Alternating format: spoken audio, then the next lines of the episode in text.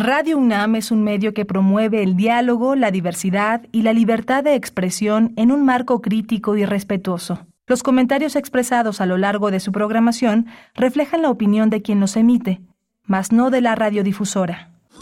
Radio UNAM presenta Primer Movimiento. El mundo desde la universidad.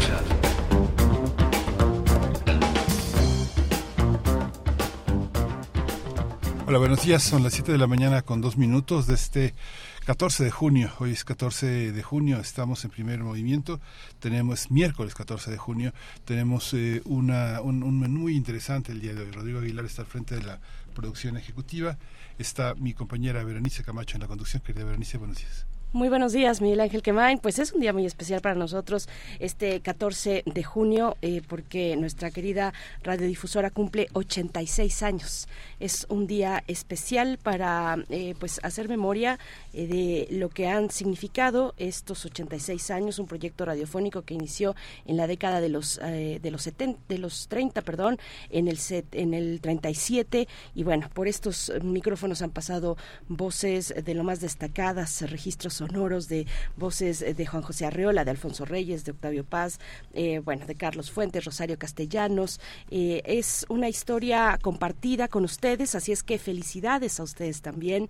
Muy buenos días. Estaremos pues eh, como es costumbre, aquí en primer movimiento hasta las 10 de la mañana y vamos a iniciar eh, con un recorrido, un recorrido sobre el legado de un sociólogo francés muy importante que falleció recientemente, Alain Turén. Estaremos conversando con Miguel Ángel Olivo Pérez, doctor en Ciencias Sociales con especialidad en Sociología por el Colegio de México. Él es director de la Unidad 96 Norte de la Ciudad de México en la Universidad Pedagógica Nacional y es autor de los libros El impas del sujeto y Teoría sociológica del intervalo publicados por Editorial Gediza.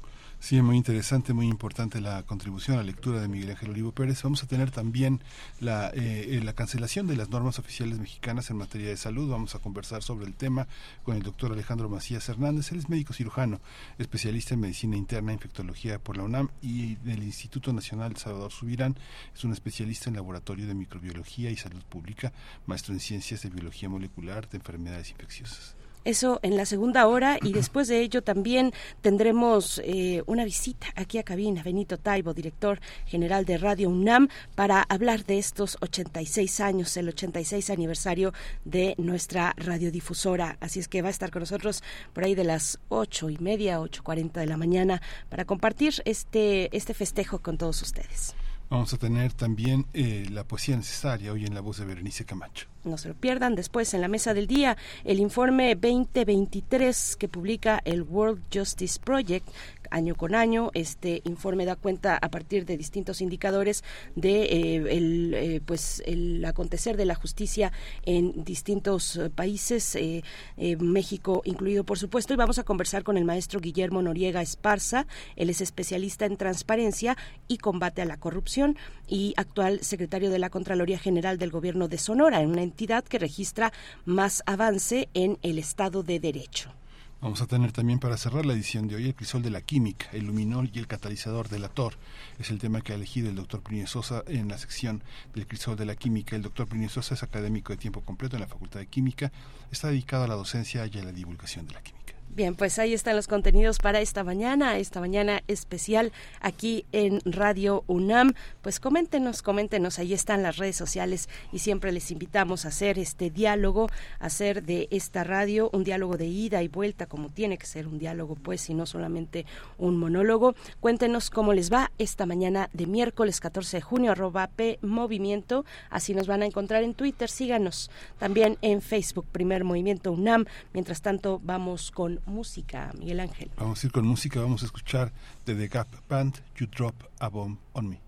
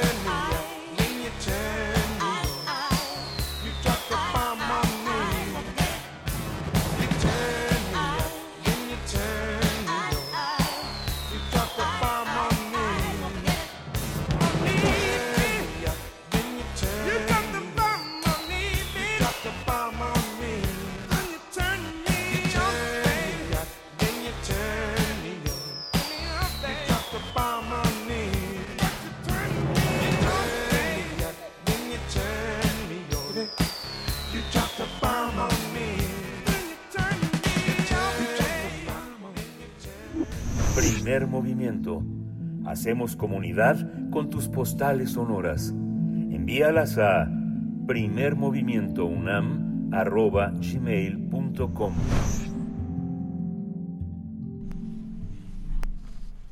Considerado uno de los sociólogos más influyentes del siglo XX y padre del concepto de sociedad postindustrial, el, intelectual francés Alain Touraine falleció a los 97 años en París. Touraine dejó un amplio legado basado en su investigación sobre los movimientos sociales contemporáneos que se plasmó en el análisis del mayo del 68, sus contribuciones en la exploración de la sociedad postindustrial y su crítica al neoliberalismo. Alain Touraine fue un destacado pensador del siglo XX que nació en 1925 en Hermanville-sur-Mer, Francia, y se graduó como historiador en la Escuela Superior de París. Pese a que nació en una familia acomodada de la época, él siempre se interesó en los movimientos sociales y la clase trabajadora. El sociólogo realizó estudios doctorales en la Universidad de Rockefeller y la Universidad de Harvard. Su interés por los movimientos políticos y sociales de América Latina se vieron reflejados en el Centro de Investigación para la Sociología del Trabajo en la Universidad de Chile, mismo que fundó en el año de 1965.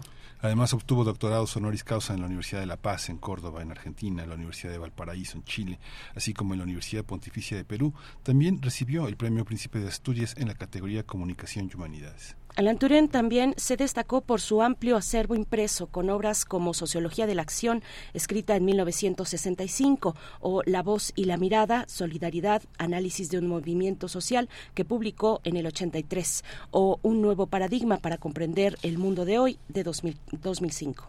Pues vamos a conversar sobre el legado de Alan Turen a propósito de su muerte. Nos acompaña Miguel Ángel Olivo Pérez. Él es doctor en Ciencias Sociales con especialidad en Sociología por el Colegio de México, director de la Unidad 96 Norte de la Ciudad de México de la Universidad Pedagógica Nacional y ha escrito también El Impas del Sujeto y Teoría Sociológica del Intervalo que ha publicado GEDISA. Miguel Ángel Olivo, muchas gracias por aceptar esta conversación. Buenos días.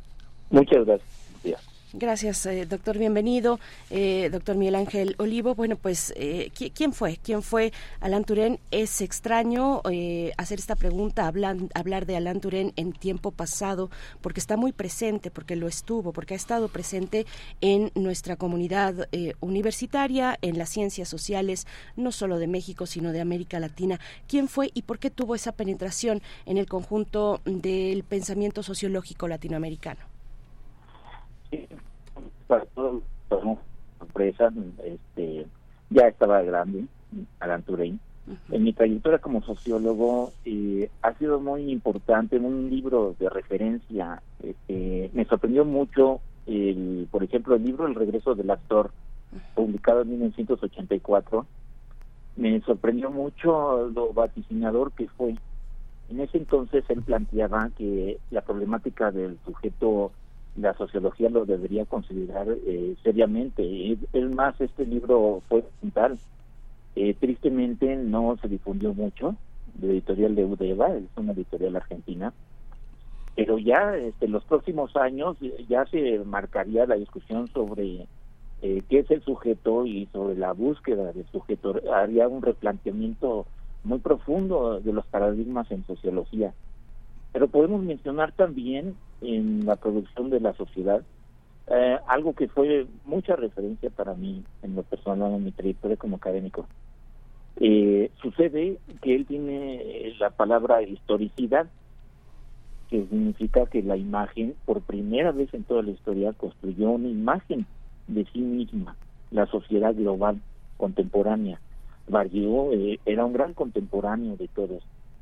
Esa imagen que la sociedad tiene de sí misma también le permite actuar sobre sí misma y es más, aprender de esa actuación sobre sí misma. Eh, y se plantea que entonces en esa época de gran auge, este, eh, estoy hablando de los años 40, 50, de un auge del capital, la sociedad culturalmente se, se desarrolló de forma significativa. Aquí en México, por ejemplo, yo siempre recuerdo que tenemos al mayor número de premios Nobel en ese entonces. O sea, que debe quedar como un legado eh, esos momentos excepcionales que suceden en la sociedad, que es la capacidad de aprender de sí misma. Desafortunadamente, eh, posteriormente siguió una época de crisis. Y espero la próxima pregunta o puedo seguir hablando. Siga adelante, siga adelante, doctor. Sí, es, eh, llegó una época de crisis y viene otro concepto muy interesante que también este, Alain Touraine este, vaticinó. Eh, hoy lo conocemos como diversidad, diversidad de situaciones. Antes la sociología planteaba que las estructuras, de acuerdo a la posición en las estructuras y las relaciones sociales, se podía predecir cómo iba a, actuar un individuo. Pero a partir eh, de, varios eh, acontecimientos se plantean situaciones más diversas en el trabajo, en la familia, el género y la sociología ya no vuelve a ser la misma.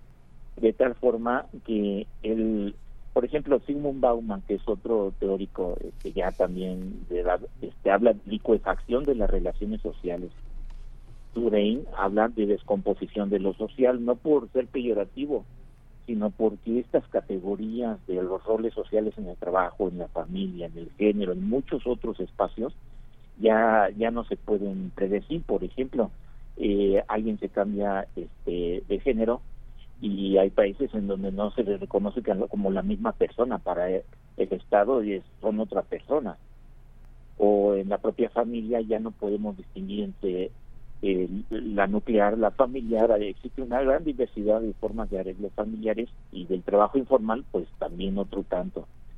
Entonces, aquí viene un planteamiento muy interesante que en mi libro este, eh, identifico. Eh, Alain, Alain se quiso acercar a la filosofía.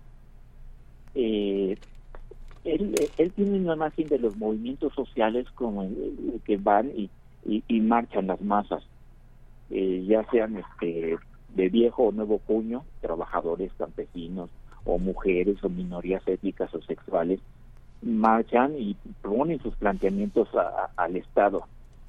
Eh, esta, esta imagen que es muy típica de las lecturas hermenéuticas de la sociedad, eh, plantean que forzosamente tienen que haber imágenes y un sentido. Ajá, aquí viene una discusión con la filosofía muy interesante porque no todo es sentido y no todo son imágenes.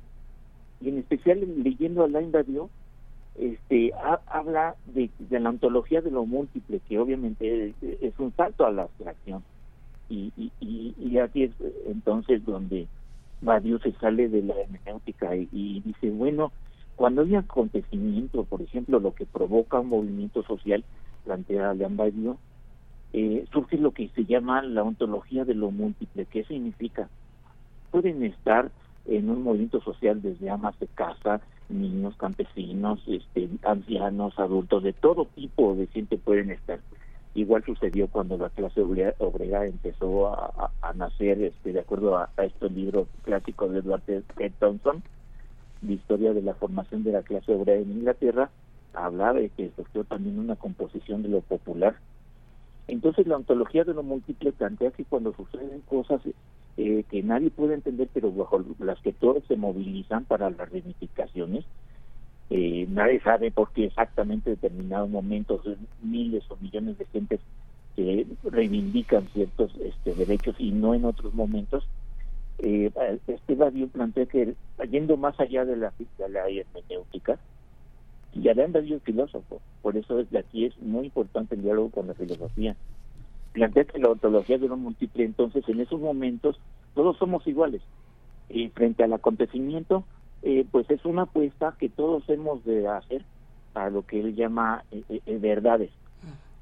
Entonces, este, si ante el acontecimiento, si la gente se posiciona de determinadas maneras, pues se arriesga, sí, se arriesga ya sea a hacer un objeto oscuro, sujeto oscuro o sujeto reactivo, o si bien este, la cierta o le va, sujeto fiel. Sujeto fiel que a las verdades que surgen en ese acontecimiento.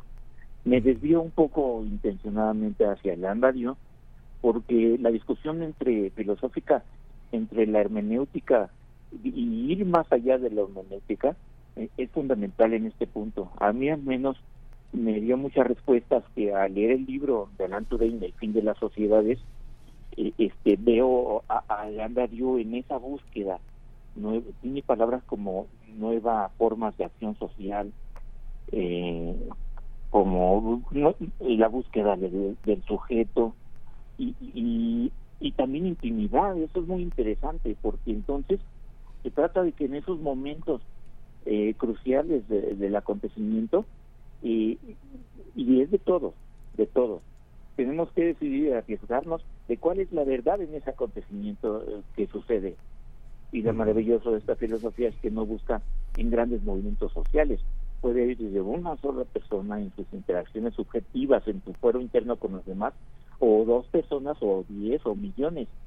Lo importante es que surge un acontecimiento y, y eso tiene consecuencias en cuanto a que uno decide qué posición tomar qué posición tomar frente a ese acontecimiento. Sí. Pero es eh, muy, muy ilustrativo este, ver esa búsqueda valerosa, este, admirable de este Alan Turing, esa constante eh, eh, hermenéutica de la interpretación, de en esa búsqueda de qué sucede cuando la sociedad se fragmenta tanto, cuando los individuos estamos cada vez más aislados y, solos del nihilismo. En eso es muy admirable como en su lucha durante su vida como fue un verdadero progresista. Sí, es curioso cómo, por ejemplo, a lo largo de 70 años, la, la, la, el pensamiento sociológico está eh, muy, muy, muy, muy fragmentado en muchísimas búsquedas eh, y, que, y que lo alimentan. Ahora Siglo XXI ha publicado en Defensa de la Modernidad un libro muy vasto, organizado, eh, digamos que metodológica y epistemológica y políticamente de una manera muy definitiva sobre las concepciones de sujeto y de la vida social, de las grandes, de las grandes influencias de la tecnología y podría decirse que tal vez es el libro de, más, más, más importante para él en cuanto a la organización de un legado. Digo, ha pasado con muchos intelectuales, pasó con Bourdieu, también pasó con Claude Lévi-Strauss, que al final de su vida, en las conferencias que dio en Japón, organizó toda una serie de pensamiento, pasó con Freud, que vivió haciendo una pedacería interesantísima del psicoanálisis y al final proyecta el esquema del psicoanálisis. ¿Cómo entender este, este, este final de la vida? ¿Cómo, cómo leer? Eh, ¿Cuál es la caducidad de las obras de Lanturen? ¿Cómo leerlas como, una, como parte de una pieza de museo, como parte de un activismo? ¿Cuál es la lectura que tendríamos que hacer desde la universidad y desde la vida social, este Miguel Ángel? Pues sí, me llama mucho la atención que mencione que se acercó al psicoanálisis, porque finalmente el postestructuralismo francés eh, eh, toma una premisa muy fundamental de Jacques Lacan eh, seguramente este, quería ya dialogar a Turing con el psicoanálisis. Eh, esa premisa eh, es de, de, que no existen este, puntales finales de, de, los ideales no se han de perseguir directamente, sino luchando contra lo que los impide lo que les impide. Sería muy largo a, un poco hablar de esto, pero tiene que ver con el concepto de vacío de a, la invadió.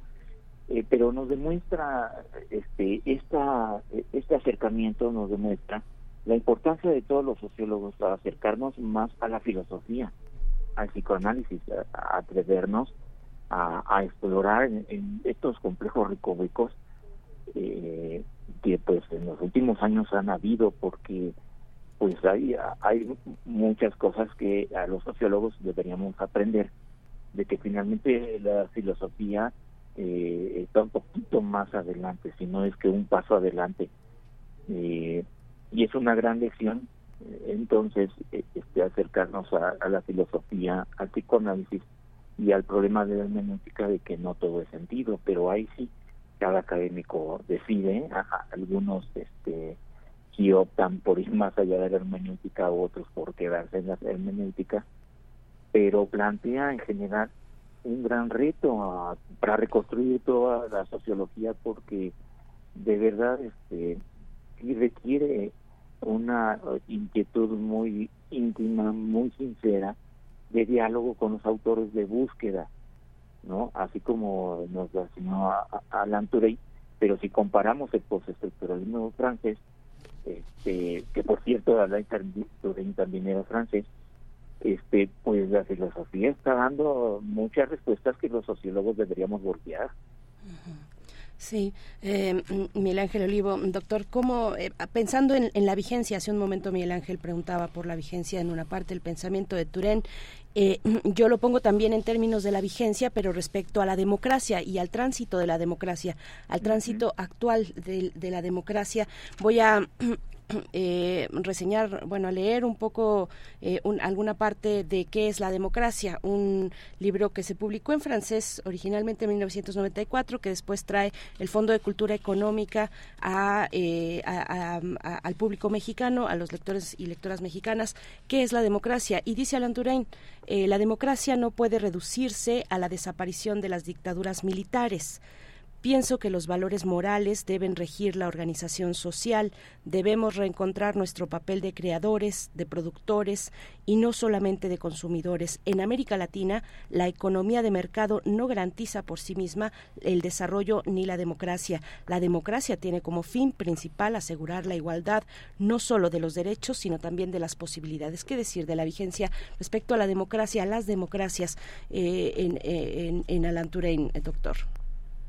Sí, eh, parece curioso asociar este, la democracia a la ética, porque es algo a lo que pues tampoco el pensamiento social esté muy acostumbrado. Eh, pues democracia, participar y, y ser comportado en esa participación. Pero vamos allá, democracia también va en pareja con la burocracia, es decir, con un aparato administrativo del Estado por otro lado con la participación formal y también con la sustantiva. Entonces, ¿qué tiene que ver una ética no en un sentido este, así superficial, sino en una ética en un sentido profundo?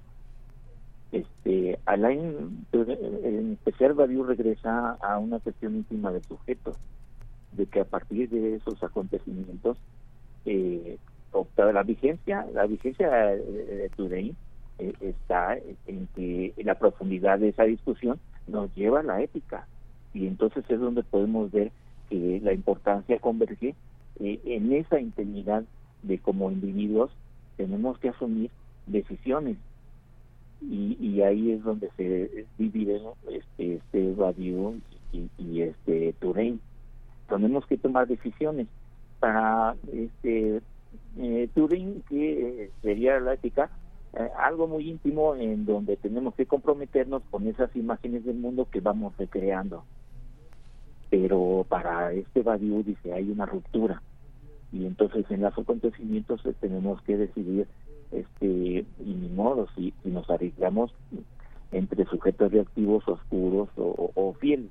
La vigencia de Alain Turing es saber en su saber leer en su lectura la, importancia de tomar eh, responsabilidades eh, como individuos y una entonces es un concepto este, de ética tremendamente eh, íntimo en donde las decisiones que son aparentemente personales pues son decisivas para lo que adoptamos en este mundo.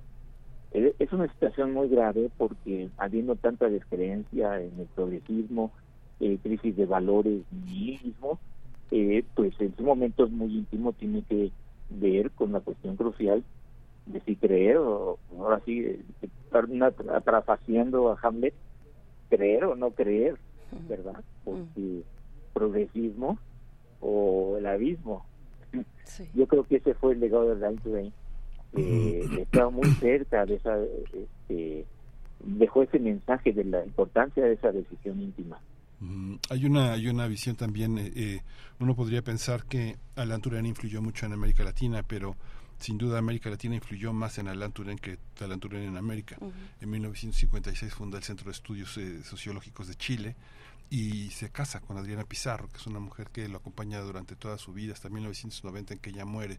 Sin embargo, este acompañamiento que fue episódico de finales de los años 50 y a lo largo de los años 60 con su participación en el 68 desde la Escuela Normal Superior, que fue un espacio de enorme activismo para los franceses que más han influido en América Latina, eh, eh, no sé, pienso en Deleuze y Guattari, toda la, toda la ejida que viene de ahí, de, esa, de, esa, de ese pensamiento francés, hay una, hay una parte que lo hace solidarizarse también con el movimiento, con la pequeña, con el pequeño grupo de chilenos que se cree en Chile y luego sale de Chile para tratar de refugiarse de esa, de esa persecución sin, sin nombre que hizo Pinochet. ¿Cómo entender eh, esta, esta presencia, este diálogo de un, de un pensador eh, francés tan importante en América Latina?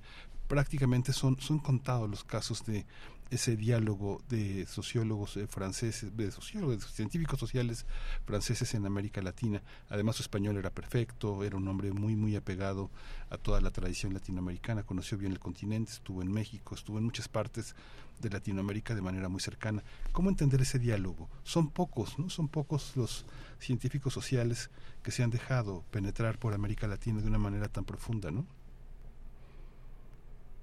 Miguel. Mm. Creo que eh, creo que tal vez lo perdimos por, por perdimos la comunicación. Estamos conversando con el doctor Miguel Ángel eh, Olivo Pérez. Eh, que bueno pues estamos revisando una parte del, delegado qué interesante lo que dices Miguel Ángel tal vez la influencia de Alan Turén en América Latina no es no es o, va en ambos sentidos va en, en, ambos en ambos sentidos. Sí ya lo tenemos por acá me están diciendo la producción pero también está la influencia que tuvo América Latina en, en Alan Turén sí doctor Miguel Ángel Olivo nos escuchas sí hablaba de este de esto del acercamiento con América Latina, pues ahí tenemos a, mi profesor del Colegio de México, este Francisco Zapata, que lo conoció y tenía un diálogo muy constante con Alain Touraine. Eh, Alain Touraine fue un cosmopolita siempre, desde los inicios de su carrera. Algo que en los europeos, este, pues sí predomina, no sé si discriminación o racismo, pero sí un importante distanciamiento. eh, el postestructuralismo ah, en los últimos años tiene la peculiaridad de que se ha sacado, por ejemplo, a través de la Doxicer, eh, que es esto de o a través del propio Darío, que tiene padres este, eh, y por el propio Ernesto Laclau, que es argentino, postestructuralismo en los últimos años ha tenido este diálogo con diferentes latitudes del tercer mundo, pero Alain Touraine lo tuvo siempre. En ese sentido le permitía ser un, un verdadero contemporáneo. Él eh, le, permitió anticipar muchas cuestiones que después la sociología este, le, serían central en las discusiones. Entonces, e, e, e, este eurocentrismo este que ya afortunadamente se está relajando, más no veo muchos visos de que sea importante. Este, pues es fundamental para que se renueven las propias este, ciencias europeas. Eh, estamos viendo una gran apertura y yo creo que es saludable para las propias ciencias europeas esta recreación. Eh, en ese sentido, hay mucho que aprender la Turing de esa recreación en momentos donde los eh, eh, Europa, los intelectuales de Europa se centraban en sus discusiones, él ya se acercaba a, América Latina. Eh, yo creo que tendríamos que aprender de esos de esos diálogos interculturales, de esa recreación del pensamiento y sobre todo entender cómo interaccionar con gente distinta te da posibilidades para eh, ser un verdadero contemporáneo, que es un reto que pues muchas no entienden, se encierran en su casa, en su familia y en su trabajo de todos los días y, también pensar en los problemas de hoy es una decisión íntima que corresponde a todos. E, e, ese sería, yo creo que el legado de, de Alan eh, esa apertura, ese diálogo con todos, esa sinceridad de, de amar a los contemporáneos, como decía Richter, al prójimo, eh, eh, si lo vemos en esa dimensión tremendamente humana, eh, es un autor muy, muy cercano para todos. Me voy a regresar un poco a algo que comentabas, doctor, tomar, tomar decisiones, un sujeto que decide Alan Turing no era un pesimista. Eh, un pesimista es el que dice, pues ya no, ya no hay nada que hacer, ya para qué hacemos, para qué eh, nos organizamos, si todo está dispuesto. Y esa es una postura muy cómoda al poder. Y, precisamente creo que Alan Turing pues propuso lo, contrario, ¿no? Un sujeto no pasivo, no servil o conveniente al poder y a los poderosos, sino un sujeto con una capacidad de decisión y de acción también. Y creo que esas ideas son tierra eh, caen en tierra fértil cuando se habla de América Latina, ¿no? Con todas las necesidades eh, políticas y sociales y hasta de conocimiento, es decir, epistemológicas que tiene que tiene América Latina. Eh, ¿Cómo, cómo te hace sentido lo que digo? ¿Qué, ¿Qué podrías comentar? Sí, por ejemplo, este este problema de la democracia que va junto a la burocracia que generalmente no no no se plantea así incluso la palabra burocracia, burocracia es odiosa peyorativa para muchos no trámites administrativos engorrosos enfrentarse con el oficinista de cuello blanco eh, pero sin embargo la discusión es seria y pero cuando empezamos a entrar a la discusión la discusión hay muchos elementos de pesimismo y te harían que descreer. Es sorprendente que Ryan Turey este, pues se haya hecho de, los interlocutores y, y, del posicionamiento social y también él como persona de, la valentía de mantener vivo eh, el optimismo que, que no es fácil. Este mundo nos enfrenta a tantas preguntas que, por ejemplo, este problema de la democracia y la burocracia nos llevaría a muchos a pensar un callejón sin salida. Eh, cómo resolver este administrativamente cuestiones que a la gente eh, este de manera anónima eh, se enfrenta con una maquinaria cuando requiere también una dimensión humana esa maquinaria es una discusión muy seria muy fuerte hay muchos elementos de pesimismo en lo personal me he topado con esa tremenda creencia. ¿Cómo es posible que colegas, siendo doctores, digan que, no se puede aprender nada de la academia, ¿no? Incluso al grado de, los libros. Entonces digo, bueno, patas arriba, ¿no? Que los propios colegas tienen que estar peleando con pensamientos postmodernos. Tengo otros colegas que, que sencillamente dan por descontada la postmodernidad, no son discusiones serias, se acabó eh, sin embargo son inevitables cuando nos encontramos con tanta gente este, que, que, piensa este, que eh, lo que es ser moderno, lo que es ser progresista, lo que es eh, creer, creer, yo me gano el verdadero respeto a los autores cuando verdaderamente creen en la libertad, este, la justicia y la igualdad, y cuando verdaderamente, por ejemplo, en relecturas con Sartre, eh, que finalmente creían en eso, Alan Turing creía en eso, pero es verdaderamente cuando uno aprende del autor, todo ese camino indirecto, porque es indirecto creencia de esos ideales, indirecto de qué forma. A lo mejor no sabemos qué es la paz, la justicia, el amor, pero bien que sentimos su ausencia. Eso es un planteamiento de, de, de, los postestructuralistas. Sí. Y, y, eh, ya en ese este, planteamiento a mí me gustaría, lo dejo como pregunta, finalmente, ¿qué animaba a, a este como para eh, sigo, sigo porque creo en la justicia, creo en la igualdad, creo en el amor, en esos valores de la modernidad. Este, ¿qué, qué este, pregunta? ¿Qué, qué, ¿Qué cosas de su imaginación se condensaban en sus motivaciones como para no darse por vencido y después de tantos años porque de verdad este, los golpes son muy duros en el ambiente. Sí. Pues muchísimas gracias, eh, doctor Miguel Oliva, Miguel Ángel Oliva. Muchas gracias por este, este, por este, por este tiempo que nos, que, que, nos dio Miguel Ángel Olivo Pérez.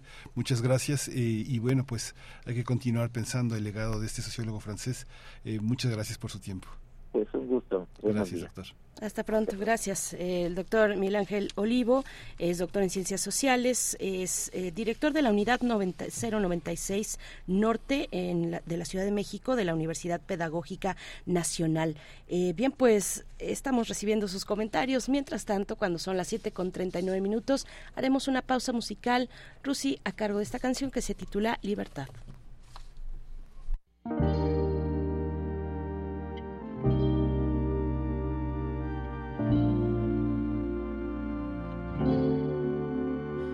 No te creas, a mí también me emociona la libertad, mi libertad.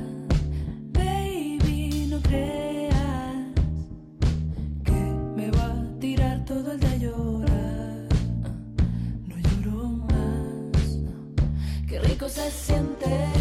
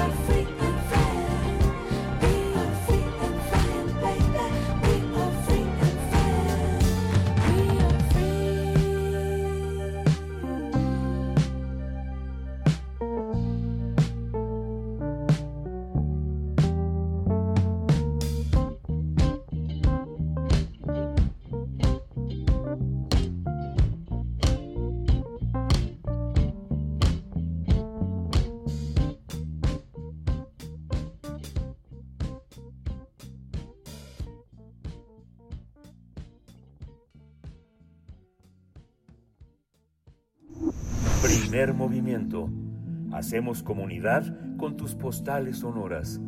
Envíalas a primermovimientounam.gmail.com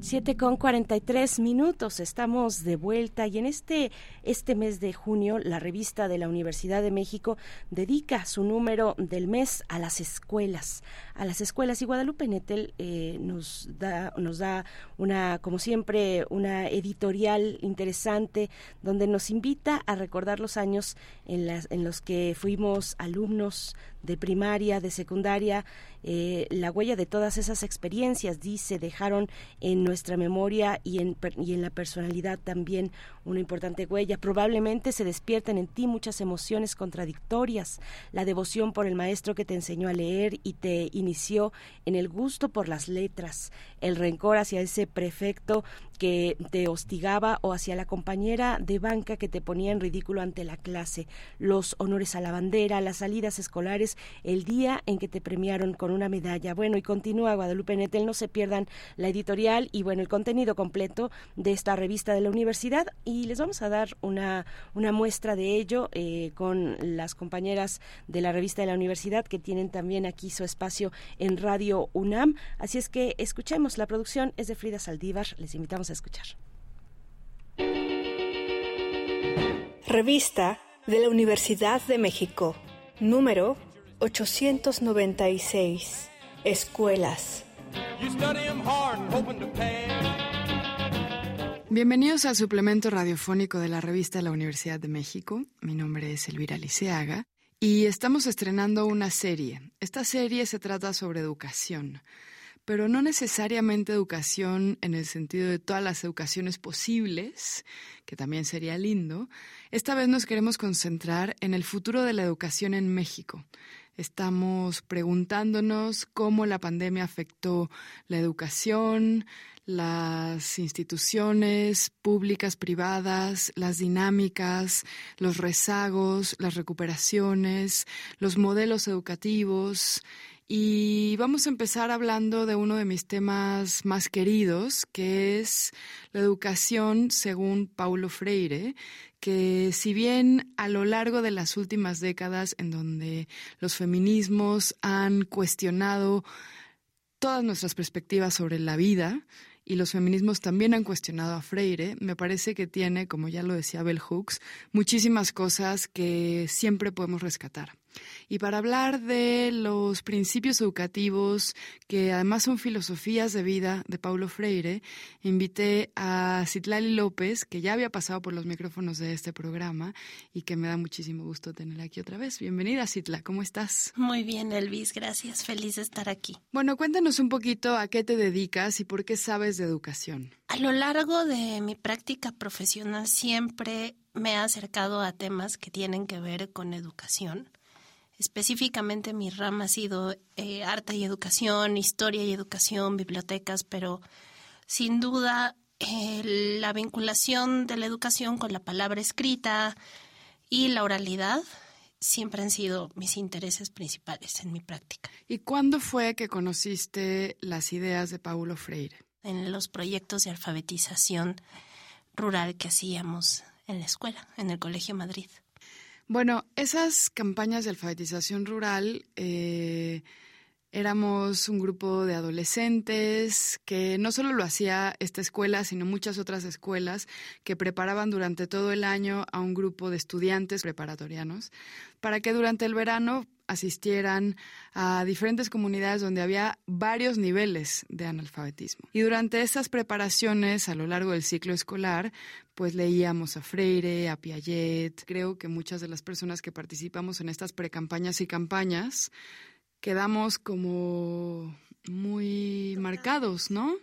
Eh, yo siempre he pensado que esa lectura adolescente Freire ha marcado cómo hago radio, aunque parezca que no tiene mucho que ver, cómo hago podcast, aunque también parezca que no tiene como una influencia directa. Y sin embargo, ahí está una idea muy potente del aprendizaje significativo y de la escritura como una herramienta para la liberación, al contrario de para la domesticación y el disciplinamiento del pensamiento y las acciones, ¿no? Eh, ¿Cómo te parece, Citla, que Freire es relevante para los modelos educativos de nuestro México actual? Bueno, sin duda, Elvis, concuerdo contigo en que esa lectura dejó una huella, porque es un acercamiento intenso y profundo al orden social injusto que existe en el mundo, específicamente en Latinoamérica y México, eh, por supuesto. Entonces, eh, nociones, por ejemplo, también para comprender a la humanidad, para comprender a la historia, para comprender los contextos rurales de nuestro país y también urbanos, en donde la desigualdad es algo que está ahí, es algo visible y es algo tangible y es algo que pese a los intentos sistemáticos de los gobiernos y recursos y que actualmente eh, los avances de la tecnología podrían hacer suponer que este los rezagos educativos y la el orden social injusto en México podría hacerse menor, la brecha sigue existiendo. Por eso creo que Freire y las ideas de cómo pensar el mundo en términos incluso de opresores y oprimidos sigue siendo vigente, en tanto que el analfabetismo siga con los índices que tiene en nuestro país.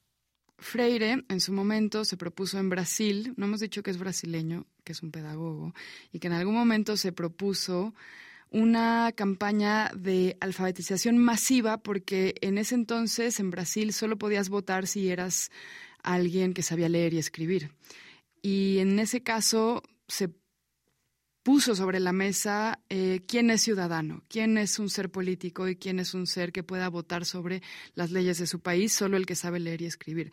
Entonces, él se planteó de qué manera somos ciudadanos, si hacernos ciudadanos de una manera programática y de educación bancaria en la cual se depositen los conocimientos sobre el alumno y el alumno los repita mecánicamente para convertirse en un ciudadano y qué tipo de ciudadano estamos educando, o si hacer otro tipo de alfabetización en donde la palabra y el conocimiento se construye y se aprende en función de tus necesidades y de lo que serían para ti herramientas de libertad. ¿Nos puedes hablar un poquito de esta subversión? Sí, sí, sin duda. Definitivamente eh, la noción de ciudadanía en eh, las teorías y los ensayos y los supuestos de Freire están pensados en torno al acceso a la lectura y escritura del mundo. Por eso es importante saber leer y escribir en este mundo, en, una noción, en un mundo democrático como se plantearía eh, las teorías de Freire de los setentas porque ese acceso al mundo escrito te da la posibilidad de comprenderlo y de tomar una acción política sobre él, es decir, de transformarlo. Tengo la capacidad de eh, transformar, tocar y tener acción y ejercer una praxis en este mundo a partir de la palabra escrita. ¿Y cuáles son como los principios concretos de la educación de Freire, no? Me acuerdo que una de las reglas principales cuando tenías a alguien o cuando te encontrabas con alguien que no conocía las letras, por ejemplo, ¿no? Al contrario de la escuela tradicional que a la que irán nuestras hijas, es no enseñarle el alfabeto. ¿No? Que no memoricen el alfabeto. Y se partía desde los sonidos. ¿Nos puedes contar un poquito de esto? El método de alfabetización de Freire, bueno, de entrada, empieza a partir del análisis de situaciones existenciales significativas o cercanas al contexto del educando que en términos más específicos en Freire sería educando educador, porque los alumnos también son maestros del maestro. Parte del análisis de situaciones existenciales que tienen que ver justo con la acción económica, cultural y política de eh, los pueblos. Puede ser una, desde una campaña de vacunación, en el caso de México una fiesta tradicional con una piñata, medicinas, la agricultura con instrumentos eh, humanos, etcétera. Se llama el método de la palabra generadora porque esta situación tendría que ser descrita por una palabra que Después se parte en fonemas. Como bien dijiste, no es un método que parte de la grafía, sino más bien de los fonemas. Y estas son las sílabas. Y es a partir de esta eh, decodificación en sílabas como se empiezan a generar distintas mezclas fonéticas para así acceder a más palabras. Este apropiamiento de la palabra a partir de las cosas que son ya significativas para ti, en vez de que te integren a un universo que no necesariamente sería el de tu contexto, ¿qué nos dice sobre la filosofía de Freire y qué dirías que es como, o no sé si encuentras en este momento en la educación en México algo que te gustaría contrastar a cómo se lleva la educación ahora que se está renovando y cómo, cómo diría Freire que puede ser de otra manera. El contraste de la educación bancaria contra la educación freiriana, los pequeños métodos como el método Pala o como el método de la palabra generadora que mencionas son símbolos de algo mucho más grande que es cómo respetamos el universo de las personas que están aprendiendo a leer y escribir. Este pequeño símbolo de utilizar palabras que para ellos sean significativos nos dice mucho de la filosofía freiriana en contraste con la filosofía pues de nuestras escuelas tradicionales que lo que tratan es de que el alumno se vuelva un repetidor, ¿no? ¿Cuáles son otros símbolos de Freire que tú rescatarías para la educación actual? Definitivamente la, la relación horizontal y dinámica entre educador, educando y educando, educador, es decir, en términos tradicionales entre maestro y alumno, eh, Freire plantea que para que una educación sea liberadora, se tiene que romper el esquema y la noción de eh, una noción vertical de la enseñanza y el aprendizaje, donde el maestro es quien deposita el conocimiento en una caja vacía eh, que es el alumno. Pero el enfoque constructivista del conocimiento sin duda eh, le otorga y deposita mucha confianza en los alumnos eh, para que puedan ser actores activos en la construcción de su aprendizaje. Antes de despedirnos, ¿nos puedes recomendar algunas lecturas fundamentales de Freire para ti? Clásica Pedagogía del Oprimido y la Educación como Práctica de la Libertad. Me parece que Pedagogía de la Autonomía puede ser un texto con más vigencia actual. No se enreda tanto con los supuestos hegelianos que utilizó Freire en los setentas, sino le apuesta más a una visión más humanista. Perfecto. Pues hemos llegado al final del programa. Si quieren leer más sobre educación, consulten el número digital y gratuito de nuestra revista en www.revistadelauniversidad.mx. Y recuerden que también pueden comprarla en librerías UNAM, en Educal y en muchas otras. Y pueden suscribirse escribiendo un correo electrónico a suscripciones. En Twitter, en Facebook y en Instagram nos encuentran como revista-unam. Y sobre este programa pueden escribirnos a arroba shubidubi. Gracias a Gabriel Centeno, a Miguel Ángel Ferrini, a Frida Saldívar y a Yael Baiz. Yo soy Elvis Liceaga. Hasta pronto. Este programa es una coproducción de la Revista de la Universidad de México y Radio UNAM. Consulta esta entrevista y las anteriores en radiopodcast.unam.mx. La palabra escuela posee muchos significados que van desde una corriente de pensamiento filosófico hasta una manera particular de hacer música o arte.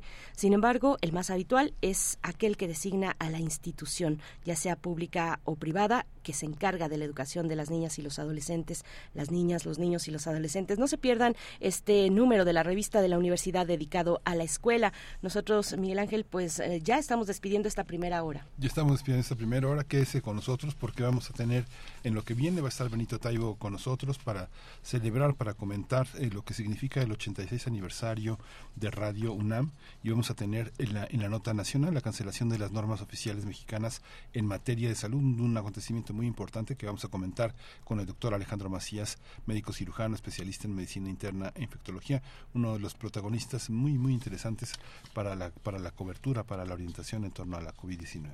Por supuesto. Mientras tanto, nos vamos con música antes del corte. Prince a cargo de esta canción, Let's Go Crazy. Pues bueno, vamos, vamos con ello al corte y volvemos. We are gathered here today to get through this thing called life. Electric word, life, it means forever, and that's a mighty long time. But I'm here to tell you, there's something else. The afterworld. A world of never-ending happiness. You can always see the sun, day or night. So when you call up that shrink in Beverly Hills, you know the one. Doctor, everything will be alright. Instead of asking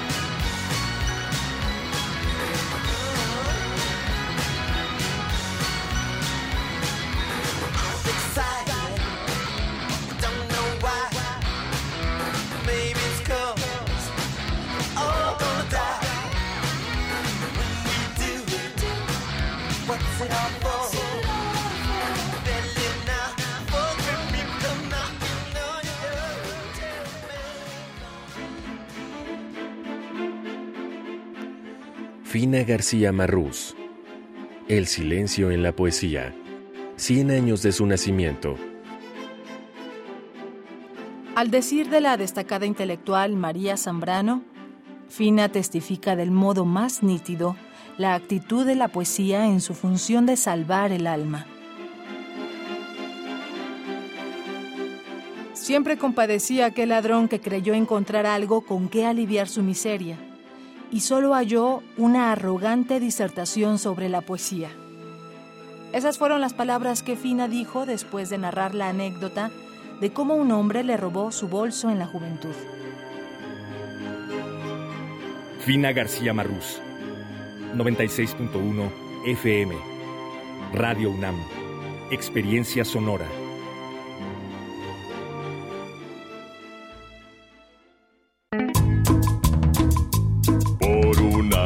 Ciudad más justa, Por una ciudad mejor el respeto a nuestro voto. se construye con amor. En tu pueblo, barrio, colonia, alcaldía, siempre hay un árbitro en quien confiar. Por una capital con justicia electoral. Por una capital con justicia electoral. Tribunal Electoral de la Ciudad de México, garantizando justicia en tu elección. Nomás una probadita para agarrar felicidad. Total, ¿qué puede pasar? Puede pasar mucho. El fentanilo te engancha desde la primera vez. Esclaviza tu mente y tu cuerpo. No destruyas tu vida. El fentanilo mata. No te arriesgues. No vale la pena. Si necesitas ayuda, llama a la línea de la vida 800-911-2000. Secretaría de Gobernación. Gobierno de México. En la vida cotidiana se reflejan las problemáticas sociales, con diferentes causas y consecuencias. Pensemos juntas y juntos las posibles soluciones. Vida cotidiana. Análisis de nuestro día a día. Viernes a las 16 horas, después del corte informativo. Si sucede a nuestro alrededor, es importante. Radio UNAM, Experiencia Sonora.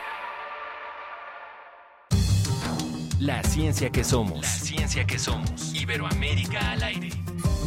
Descubre la ciencia que está presente en tu día a día a través de cápsulas, reportajes, entrevistas y reportes en vivo. Viernes de 10 a 11 horas por el 96.1 FM. La ciencia que somos. Iberoamérica al aire. Una coproducción de Radio UNAM y las direcciones de divulgación de la ciencia y de las humanidades.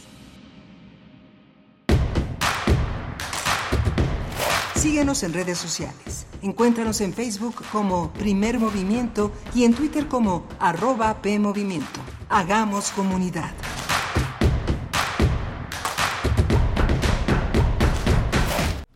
Muy buenos días, estamos de vuelta. Ustedes están escuchando primer movimiento cuando son las 8 con 3 minutos de la mañana. En este miércoles, mitad de semana, 14 de junio del 2023, estamos de vuelta después del corte. Y también saludamos a Radio Nicolaita en el 104.3 que nos permite llegar a Morelia, a toda la comunidad de la Universidad Michoacana de San Nicolás de Hidalgo en esta mañana. Bienvenidos, bienvenidas. Eh, bueno, pues estamos en cabina de FM en Radio UNAM, Adolfo Prieto 133 en la Colonia del Valle, con Rodrigo Aguilar en la producción ejecutiva, está el señor Crescencio Juárez en los controles, en la operación técnica de la consola, Antonio Quijano, nuestro jefe de noticias, y Miguel Ángel Quemain en la conducción. Miguel Ángel, buen día. Hola, Berenice, buenos días, buenos días a todos. Eh, eh, tuvimos una mañana interesante, hablamos con Miguel Ángel Olivo, eh, Olivo de eh, Alain uno de los sociólogos más importantes de, la, del siglo XX, un sociólogo francés que falleció hace unos días, que es un fundador, un hombre muy cerca de América Latina, y es curioso cómo eh,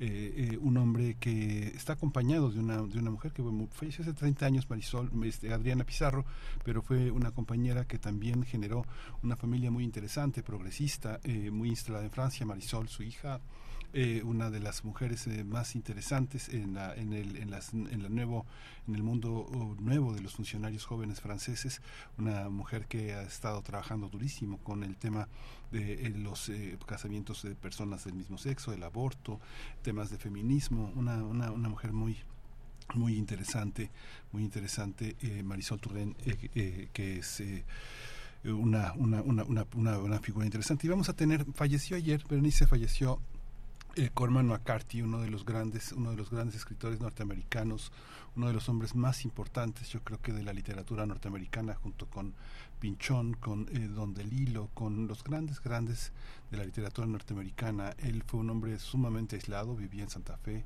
muy cerca de Ciudad Juárez, pues, muy cerca de muy cerca de Chihuahua, un hombre, un mítico, muy alejado de la de, los reflectores sociales, eh, uno de los grandes escritores, eh, tiene una de las novelas que le dio una enorme fama, que la llevaron al cine con Bardem, que ganó el Oscar en la carretera, salió un poco del ostracismo, fue en 2009, ya casi este con sus 85 picos de años, con su niño de 8 años, un hombre muy, muy interesante, uno de los. Grandes pensadores de la literatura norteamericana. Eh, prácticamente casi toda su literatura está en español, la ha publicado Random House. Eh, eh, en su momento, en los finales de los años 80, que empezó a publicar su trilogía de la carta, su trilogía de su trilogía de la frontera, con unos caballos tan lindos como primera, bueno, la tradujeron así, era la primera traducción, ahora se llaman unos, unos este, Horses, eh, con unos caballos tan bonitos. Eh, está traducida así ahora como el título de la novela, pero bueno, es uno de los grandes, grandes de la literatura.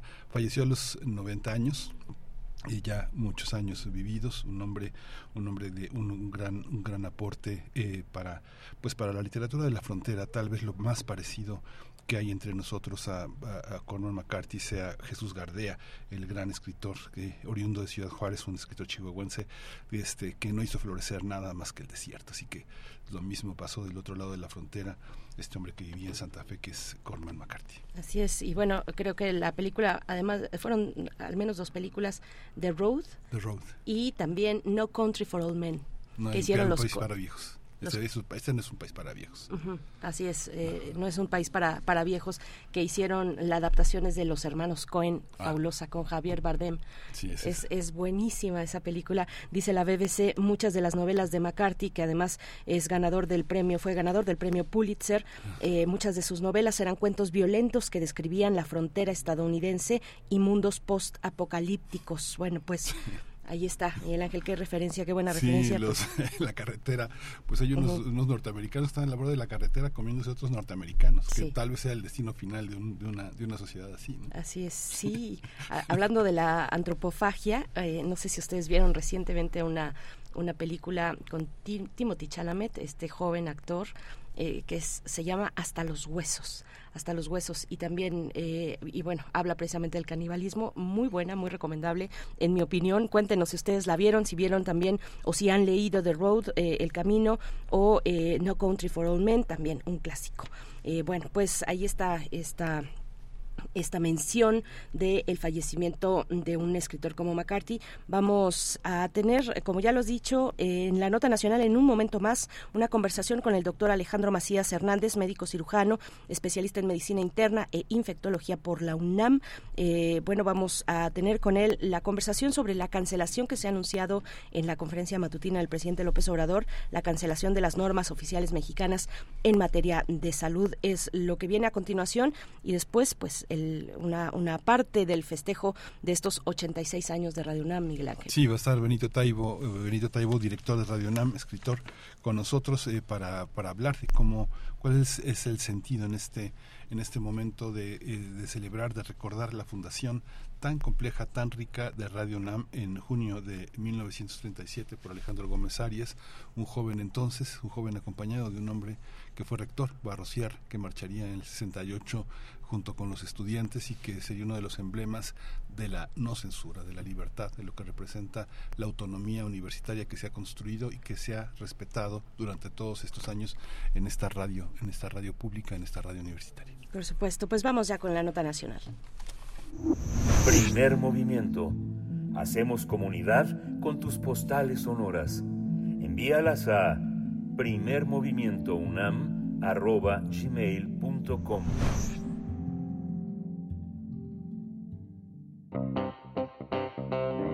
Nota Nacional.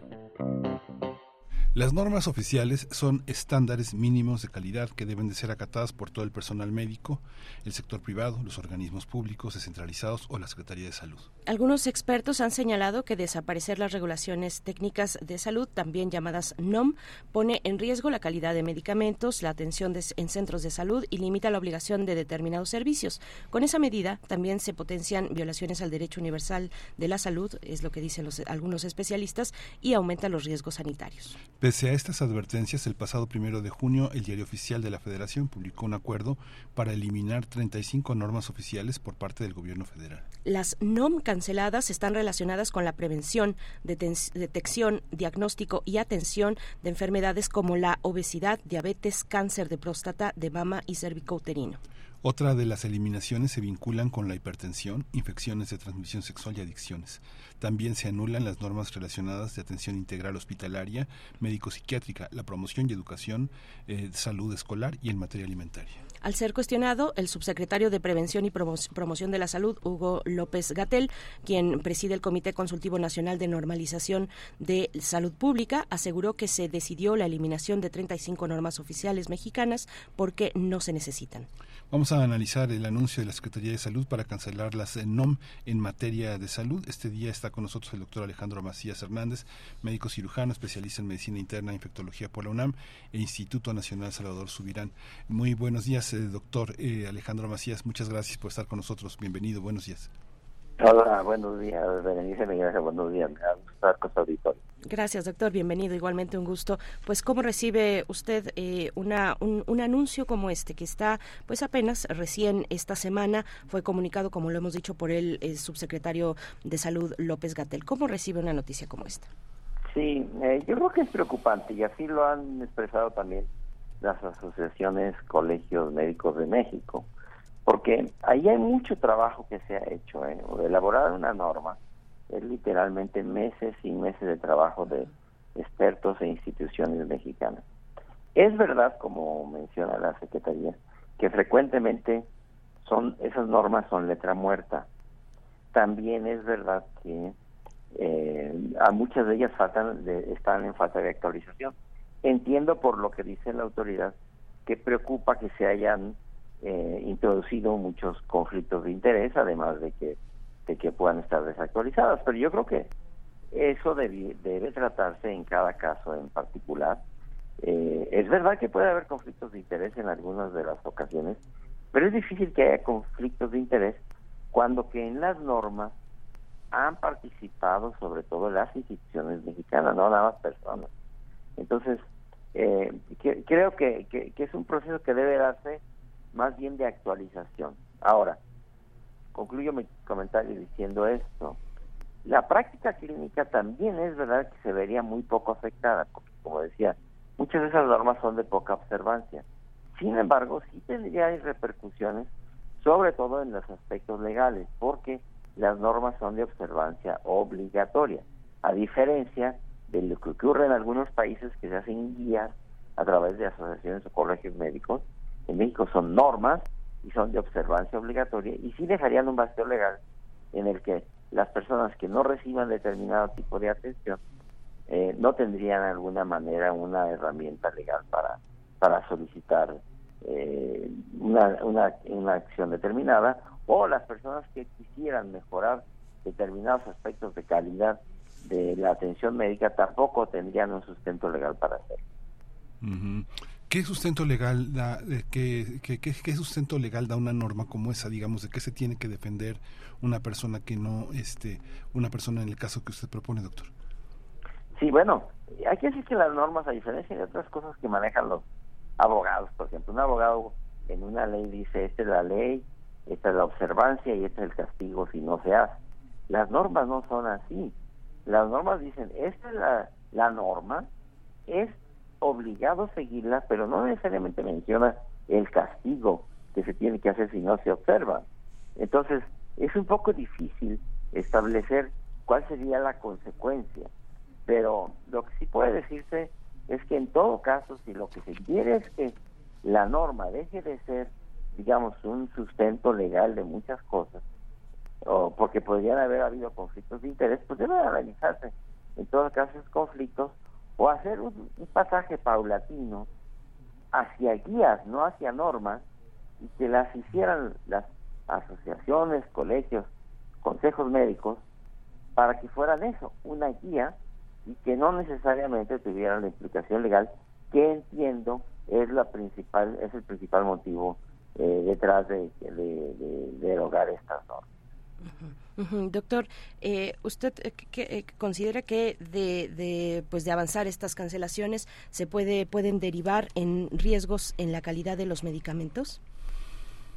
Sí, bueno, algunos de estos tienen que ver con la prevención, otros con, la, con los medicamentos, pero otros con, más de ellos, más que con la calidad de los medicamentos, creo yo que tendría que ver con la calidad de la atención médica, sobre todo en las instituciones públicas, porque la normatividad dice, por ejemplo, en el caso de, una picadura de alacrán que se ha mencionado, pues, si hay una picadura debe ponerse este medicamento en caso de que el paciente tenga tales y tales síntomas. Si una institución no tiene ese medicamento, bueno, pues entonces puede estar sujeta a, a demandas. Pero hay que decir otra vez que las normas no necesariamente son una guía clínica. Y creo que ahí está la disyuntiva, la, la dificultad. Creo que tendríamos que ir más hacia ver que esas normas no sean letra muerta. Yo estoy de acuerdo ahí con la autoridad. Debiera de intentarse que no sean letra muerta. Y sin embargo, sí debe mantenerse un ideal de la práctica en cada una, por lo menos de las situaciones médicas más comunes eh, en la práctica eh, cotidiana. Ujú. Pero hay, hay, este, hay congruencia entre las guías médicas, por ejemplo, hay un catálogo, ¿no? Hay un catálogo, hay un, una guía médica para, por ejemplo, la mejora de calidad de la atención de pacientes con COVID, hay una guía médica obstétrica, hay, hay guías médicas que el IMSS tiene en su catálogo y hay, una, y hay un catálogo general que tiene el gobierno federal. Pero estas, estas eh, entran en contradicción con las normas, por ejemplo, cómo atender determinadas, eh, eh, determinadas afecciones, eso también lo marca la norma, por ejemplo, ¿no? Sí, eh, y tienes razón, hay guías y hay normas. Y no hay, no, no hay, digamos, una cierta claridad al respecto de por qué, por ejemplo, hay guías para el manejo de la obesidad, pero no sé, no necesariamente hay guías para el manejo de las arritmias cardíacas, por decir algo, ¿no? Y mucho de, de las normas depende de que algún grupo de personas se puso a trabajar en una norma y luego la propuso y luego la secretaría la, la, la aceptó y no no hay pues un catálogo que obedezca necesariamente a todas las necesidades o a las necesidades más comunes. Creo que eso sí se pudiera intentar, digamos, regularizar. Eh, ese- eso sería todo un proceso. Por ejemplo, en los Estados Unidos, eh, todas las acciones preventivas que requieran, por ejemplo, si tú eres, tienes determinado eh, factor de riesgo para un cáncer de pulmón, y dices, yo quiero hacerme una tomografía del pecho para ver que no tenga yo un cáncer, eh, esa sería una acción más bien de tipo preventivo. ¿Quién paga por eso?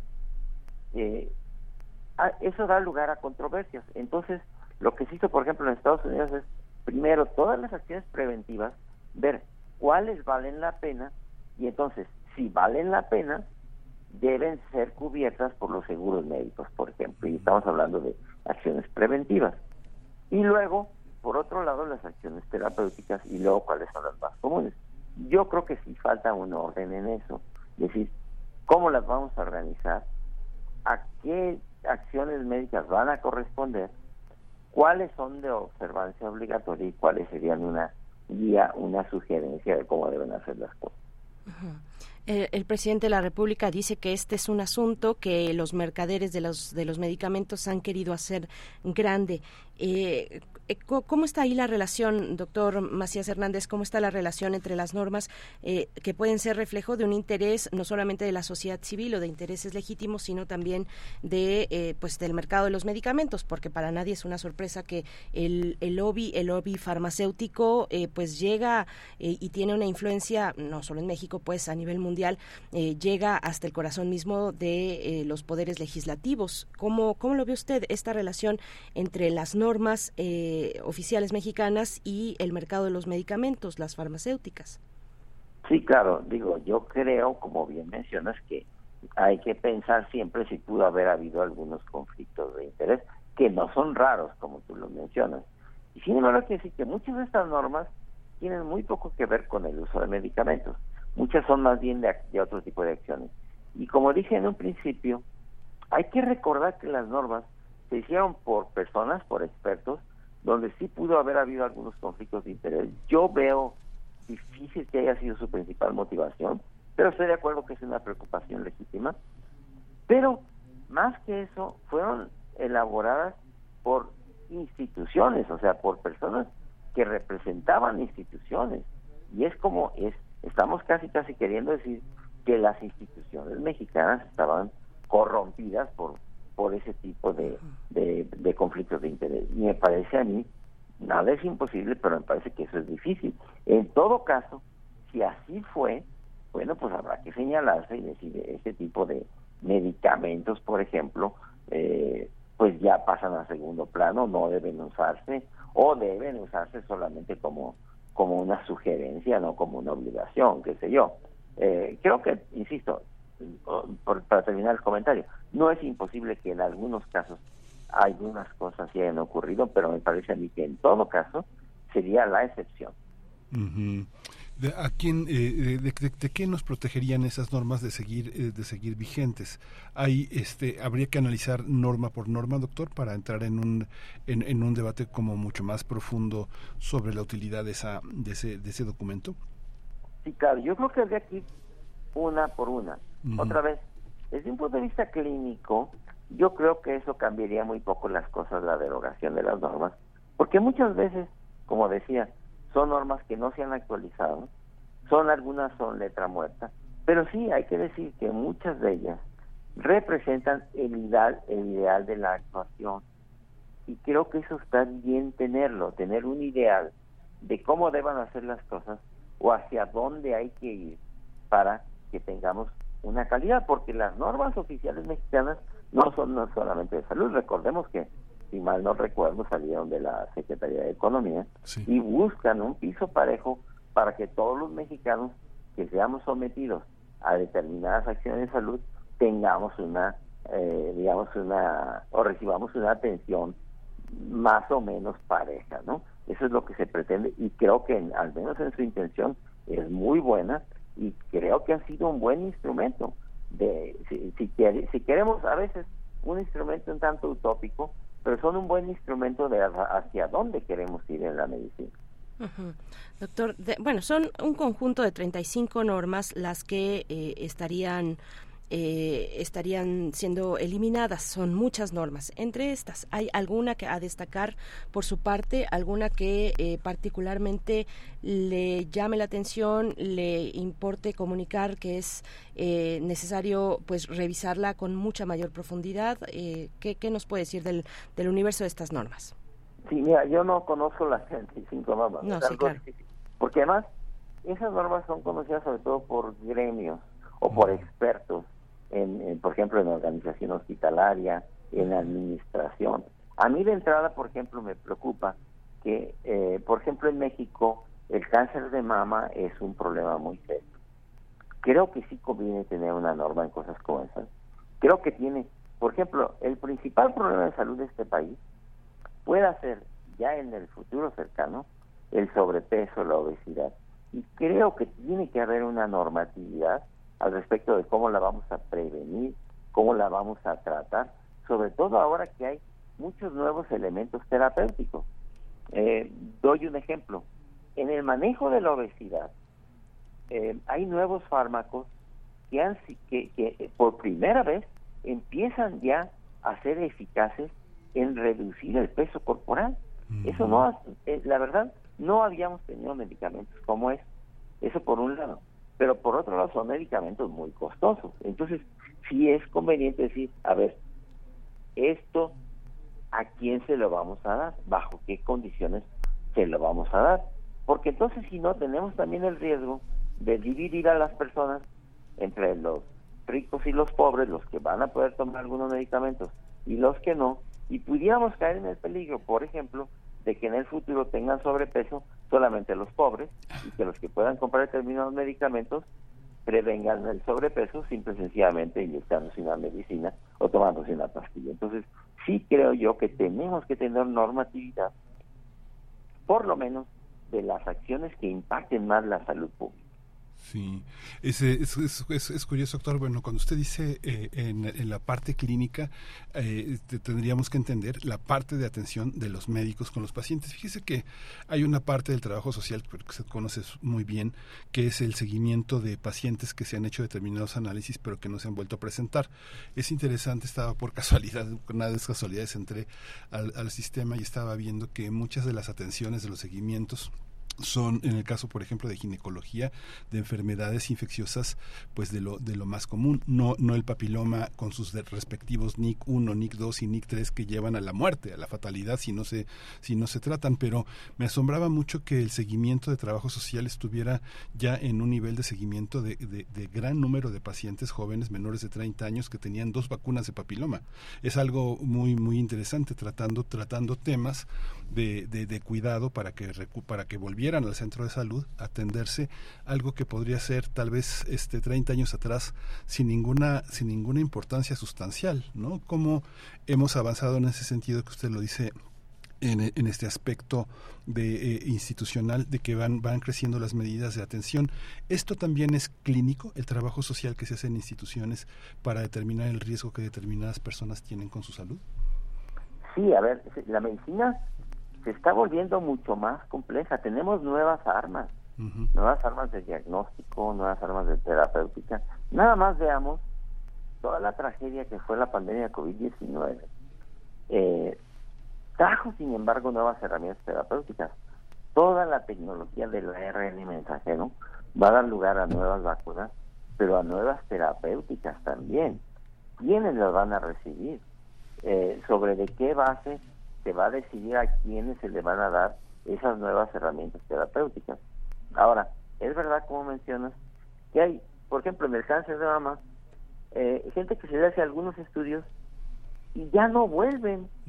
Eh, el caso, por ejemplo, de las mujeres que hacen mastografía, puede ser, o no puede ser, ocurre con frecuencia que la mastografía no salió normal.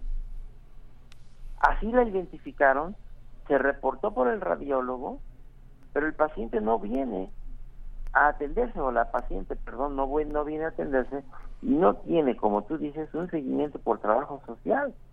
Entonces, eh, eso trae una repercusión de una falta de, de- de detección oportuna, de detección temprana.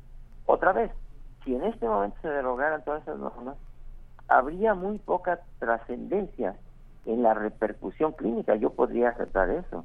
Y sin embargo, tendríamos que decir que desde un punto de vista organizacional y legal, sí habría una repercusión importante porque dejamos o carecemos ya de ese ideal y hacia dónde queremos ir.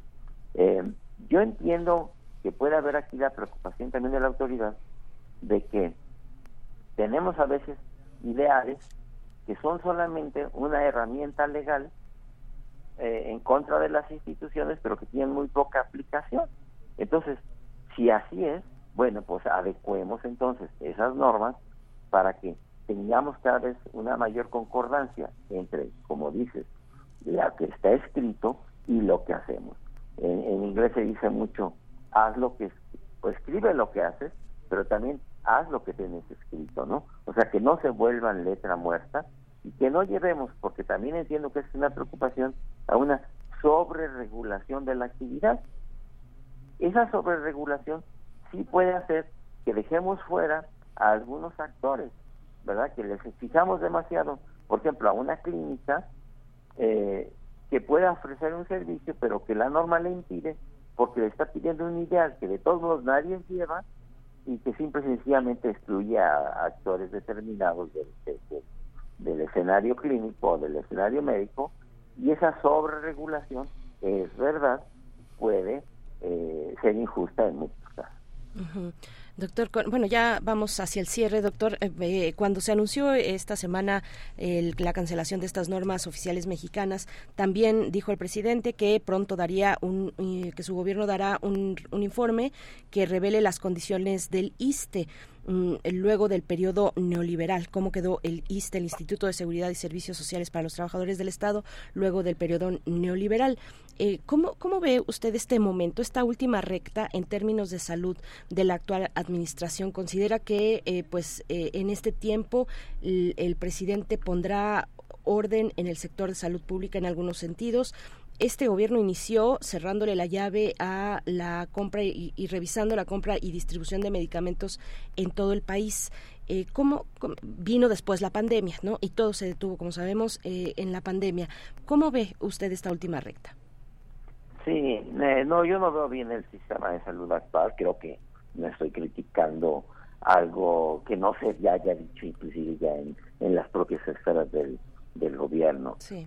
Hacer, tener un sistema de salud eh, funcional requiere tiempo, requiere esfuerzo y requiere dinero. Y no tenemos en este momento ya por desgracia eh, tiempo suficiente para que en esta administración entreguemos algo mejor. No hay simple y sencillamente el tiempo. El tiempo para un buen sistema de salud es de lustros. Eh, no tenemos la inversión en salud. México es de los países que menos invierten en salud. No tenemos, termino mi comentario con este ejemplo, no tenemos siquiera un sistema primario de atención. En este momento ya más del 50% de las consultas médicas, no solo del ISSSTE, de la gente que tiene seguro social, ya no son en el seguro social o en el ISSSTE, son en consultorios anexos a farmacias que son consultorios privados, que están completamente fuera de toda regulación. Tampoco los vamos a cerrar de hoy a mañana, colapsaría el sistema de salud. Entonces, no, por desgracia no tenemos ya el tiempo suficiente. Creo que tendríamos el tiempo de decir, a ver, vamos a hacer un sistema de salud que sea inclusivo, que se va a financiar así, que va a tener un sistema primario y empezar por algo. Pero pretender que en un año que queda, o un año y unos meses que quedan, vamos a tener un sistema de salud eh, funcional, no, yo creo que ya es imposible en este momento. Sí, bueno, pues se nos quedan muchísimas muchísimas preguntas para usted, doctor. Muchas gracias por su por, su participación. Habría que revisar norma por norma, no sé, por ejemplo, ya la, la parte reproductiva, cada día, cada día más más mujeres deciden ser madres de una manera más más tardía y desde distintos sectores ha habido la necesidad de protegerlas, de proteger ese seguimiento eh, de esas maternidades que muchas veces empiezan en los 40 años y que la norma de salud las protege, pero a veces eh, la práctica clínica no las protege. ¿no? Hay muchos prejuicios todavía que se tienen que defender fuera del área médica, sino del área social. Y le agradecemos mucho, ojalá y podamos hablar de muchas otras más. Muchísimas gracias, doctor Macías. Gracias, eh, gusto estar con buenos días. Hasta luego. Hasta luego. Gracias, eh, doctor Alejandro Macías Hernández. Nos dice por acá Alfonso de Alba Arcos, dice, perdón, si realmente son letra muerta y se encuentran positivamente desactualizadas, entonces es evidente que fueron fuente de chamba burocrática efectivamente cobrada. Necesitamos alimentar más burocracia. Mi opinión, buenos días y feliz cumpleaños a Radio UNAM. Gracias, Alfonso de Alba Arcos. Vamos a hacer una pausa musical a cargo de una, de una banda pues, eh, icónica del punk. Eh, la banda es The Clash, porque esta semana, el pasado 11 de junio, eh, se lanzó, bueno, cumplió 41 años, una de sus eh, canciones más emblemáticas, Rock de Casbah, una, una canción lanzada por esta banda eh, británica londinense un 11 de junio de 1982, así es que vamos con The Clash.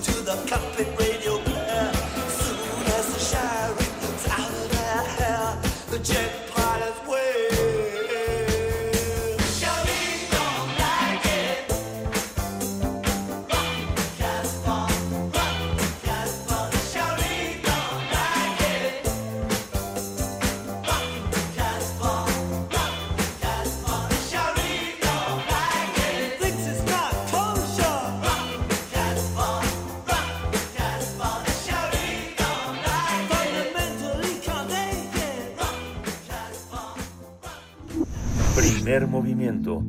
Hacemos comunidad con tus postales sonoras. Envíalas a primermovimientounam.gmail.com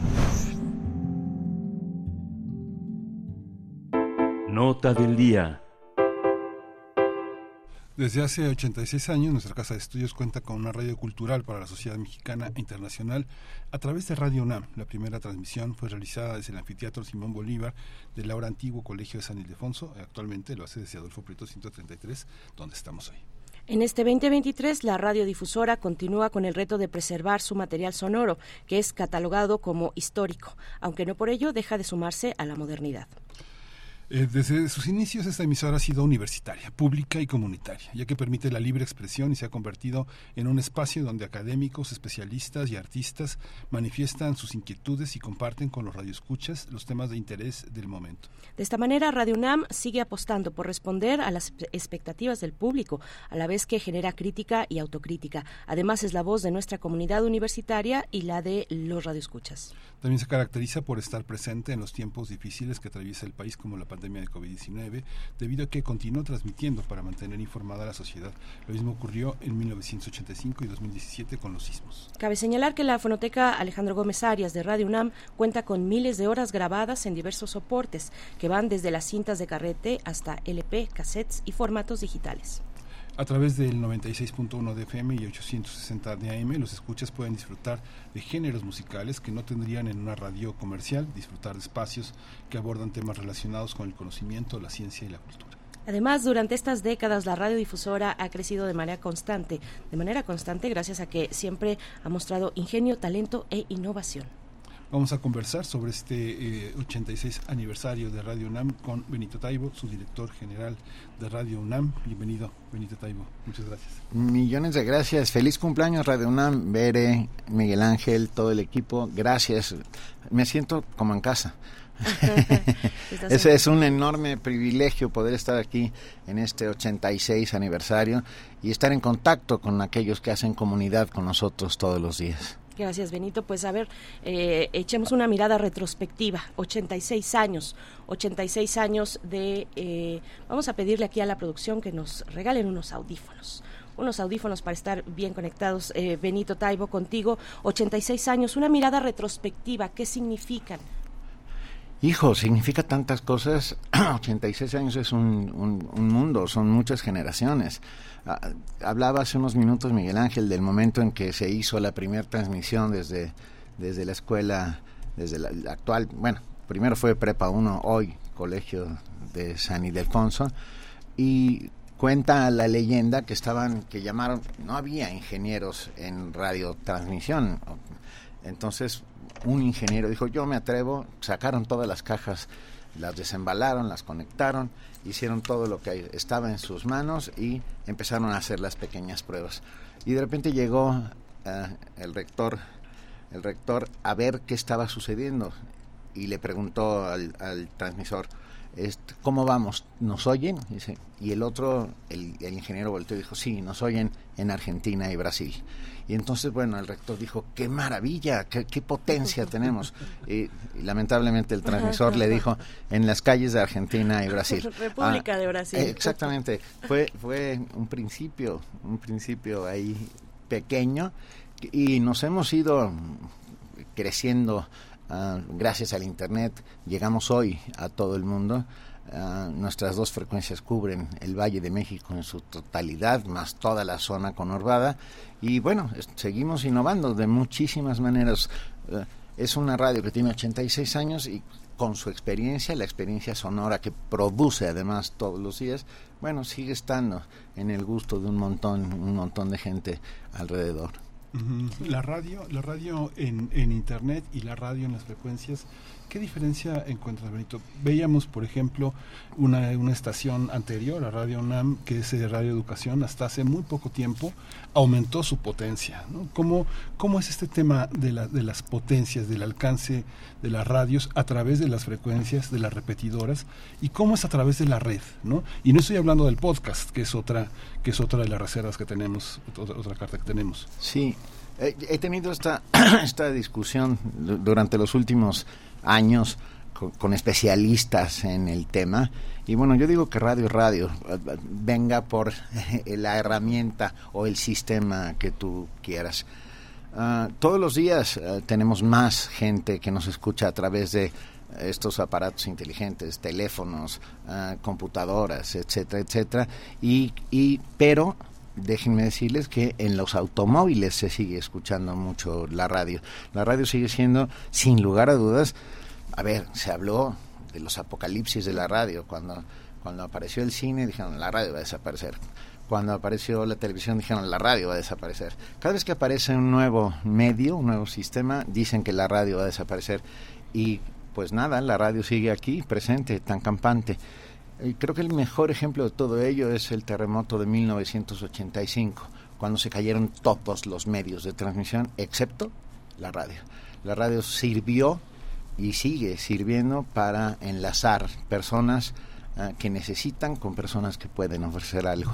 Nosotros vivimos esta experiencia en el terremoto de 2017, eh, hicimos nuestro mejor esfuerzo y bueno, la radio está ahí presente, es parte no solo de, por supuesto, Radio NAM es divulgadora de la ciencia, ah, generadora de cultura, generadora de conciencia crítica, pero yo digo que sobre todo es una generadora de educación sentimental. Ah, los que están del otro lado ah, sostienen un vínculo afectivo con la radio, con aquellos que hablan en la radio como ustedes, con la música que se transmite por la radio, con los radioteatros que constantemente seguimos eh, poniendo al aire y que, por cierto, todos aquellos radioteatros hechos por eh, gracias a la inmensa inteligencia de Max Aub, que fue director de esta radio, ya fueron eh, desde hace un poco más de un año nomina no nominados, no, fueron decididos como memoria del mundo UNESCO. O sea, ya están protegidos, eh, protegidos porque es archivo sonoro que, que, pertenece al pueblo de México y que tenemos que cuidarlo enormemente. Ya tenemos dos memorias del mundo. El otro es a- Alaí de Fopa y su gran programa feminista. Así es, eh, Tiempo de la Mujer. Eh, Benito Taibo, ¿qué, qué, qué decir de, bueno, juntas somos más fuertes, juntas somos más fuertes las radios públicas y universitarias. ¿Qué decir de las alianzas, de la necesidad de las alianzas? En este momento estamos enlazados con Radio Nicolaita, por ejemplo, una radio emblemática de una universidad, bueno, eh, ¿qué decir de la historia de la Universidad de San Nicolás de Hidalgo? ¿Qué nos puedes comentar sobre estos vínculos entre las radios públicas? Ah, tenemos un enorme y gran vínculo con la red de radios universitarias de México. Hemos trabajado un montón con ellos, sobre todo con justo Radio Nicolaita, a la cual le mandamos un enorme, enorme abrazo, al igual que Radio Universidad Autónoma de Chihuahua y muchas otras que toman ah, tenemos un intercambio constante y permanente de programación, de ideas, de, de necesidades que cumplimos entre todos, además de también estar en la red de en la red México, la red de radios y televisoras públicas del país que por cierto nos mandan muchas felicitaciones, se las mandan a ustedes y las yo las transmito. Ah, sí, eh, constantemente estamos trabajando con, con, con, con las otras radios, con las radios públicas. Ah, por supuesto, con nuestros amigos que nos separan tan solo unas cuadras de radio educación y bueno, trabajamos trabajamos todo el tiempo con ellos. Ujú. Hay una, hay una, hay una cuestión, que mucha, mucha gente en la, eh, muchos nos preguntan, ¿y van a hablar ustedes de tal problema en la universidad? Tal cosa que se dice. Hay 15, 15 facultades, 8 escuelas nacionales, 9 preparatorias, 5 colegios de ciencias y humanidades, una unidad de posgrado, muchos campos en la... La autonomía es una cuestión transversal. Radio UNAM no es vocero de ninguna instancia de la universidad, sino es una, tiene, tiene esa característica de la autonomía. ¿Es suficiente Radio UNAM para la universidad? Bueno, también existe TV UNAM. UNAM y la Gaceta también- Universitaria que está de aniversario también. La Gaceta Sí, y Universitaria. la, bueno, y la Gaceta Universitaria. Hay un montón de órganos que transmiten constantemente la información eh, que, que, que produce todos los días una universidad tan enorme como es la nuestra.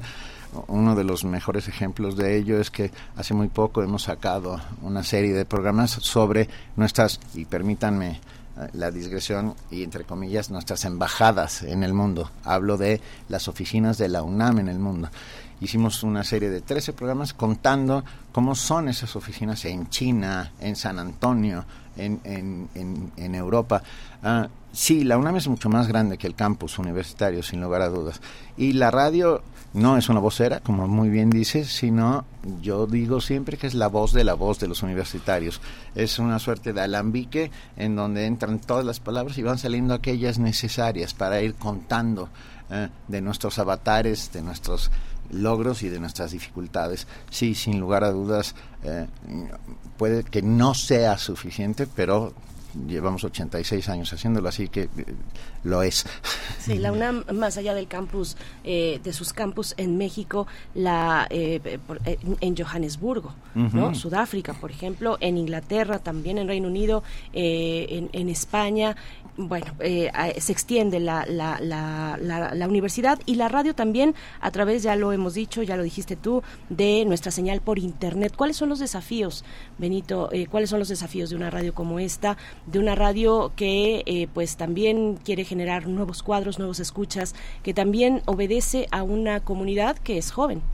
Sí, eh, somos una escuela de radio en muchos sentidos. Tenemos un montón de alumnos y de estudiantes que hacen aquí su servicio social y muchas veces se quedan eh, a trabajar.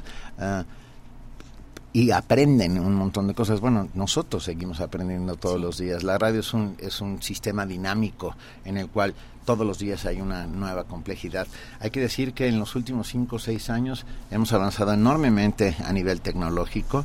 Tenemos un nuevo transmisor que cubre todo. un- los ingenieros lo llaman el Rolls Royce de los transmisores. Yo, yo, yo me- me- solamente me sumo a, a esta, a esta idea. Ah, y bueno, y hemos todo el tiempo hay esas pequeñas y grandes dificultades que nos que nos obligan a estar muy pendientes. Es un medio que transmite las 24 horas del día, los 365 días del año, intentando eso, lo que se dice siempre en primer momento, generación de comunidad alrededor de esta de la voz, de la palabra y de la música. Sí. Hay una, hay una visión también en el periodismo actual que ha sido sumamente cuestionado en esta cuarta transformación. Parece que hay unos medios que han perdido credibilidad. ¿Cómo se conquista la credibilidad? ¿La credibilidad en el marco de una autonomía la conquista el propio medio o forma parte del espíritu de la UNAM? Yo creo que forma parte del espíritu de la UNAM. La, UNAM tiene, entre- como, repet- como dije hace un rato, la misión de divulgar la ciencia que produce, generar cultura, eh, contar eh, todos aquellos problemas y todos aquellos eh, logros que se hacen diariamente en una universidad tan grande como es esta. Creo que, que eh, nos adaptamos a los cambios una radio con 86 años, sin lugar a dudas, tiene que ir transformándose todos los días. Y esas son tal vez pequeñas transformaciones, pero que acaban eh, entrando en la cabeza y en el gusto de los radioescuchas. Y por supuesto, eh, el ser, perdón, eh, perdón, el ser la voz de todas las voces, no, no, todas las voces tienen cabidas, cabida en Radio UNAM. Tenemos constante eh, trabajo con un montón de facultades, de escuelas, de programas universitarios que eh, con, con nosotros colaboran y que coproducen un montón de programas que tienen que ver justo con eso. Pienso, por ejemplo, en Derecho a Debate, un programa, un programa que tiene que ver con con este justo el derecho el derecho al disenso que tenemos todos los mexicanos o acaba de cumplir la friolera de 25 años, Brújula en Mano, un programa de orientación vocacional que le habla directamente a los jóvenes y que les habla de las posibilidades que existen ah, en el mundo, no solo dentro de la universidad, sino fuera de él. No sé, revisen nuestra, nuestra enorme oferta, una oferta única, variada, distinta, ah, con música que no oirás en ninguna otra emisora. El otro día, eh, el otro día y se hizo el experimento eh, en el que se puso este este esta, este tema de John Cage eh, que, que es un larguísimo Sí. silencio y mucha gente nos llamó pensando que se había caído la transmisión 433. Y la voz es muy importante pero sin duda el silencio también es muy importante Sí, y aquí tenemos una sección, una sección de escucha, ahora que mencionas a John Cage, eh, una sesión de escucha cada 15 días en miércoles con Cintia García Leiva, también muy interesada en las letras y en la cercanía de las letras con el sonido, con experimentación sonora. Y bueno, John Cage viene, por supuesto, eh, a todo el caso. Decías hace un momento de las distintas voces que se vierten en estos micrófonos. Eh, cuéntanos un poco, un poco más, eh, y, y recordé esta, esta frase del poeta eh, es, es una frase cuando se inaugura la radio la radio en, en México de nuestras son las voces y de todos la palabra de León Felipe sí, ¿Es- Sí. va por ahí Sí, va por ahí. No, no, no dijo, no, nuestra ¿No? es la voz de todos la, la voz.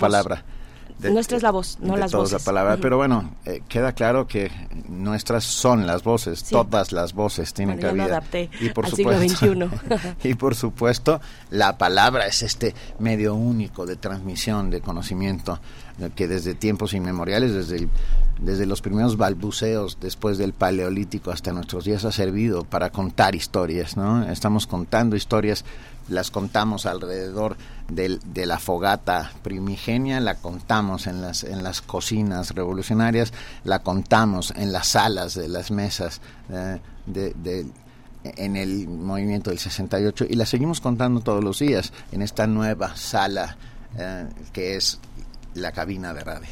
¿no? Seguimos contando historias. Los seres humanos de eso vivimos, de eso nos nutrimos, de contar historias, de estar constantemente contando lo que sucede alrededor para darnos sentido a nosotros mismos. No quiero entrar en temas casi filosóficos porque Miguel Ángel ya me ve con cara de que me, de, de inquisidor, entonces No, no, no, no, no. No, no, para nada. No, no, no. Hay una, hay una parte en la que eh, incluso mucha, mucha gente del interior de la universidad tiene que saber que es Radio UNAM. Pareciera que todavía, digamos, estamos todavía en muchos sectores muy dominados por la cultura del espectáculo. A veces la gente prefiere, y no solo en esta universidad, sino en otras universidades también, tener un minuto en la W que discutir 30 minutos en, en una estación eh, donde lo que se tiene que discutir son las ideas. Una idea este, no es una cartelera.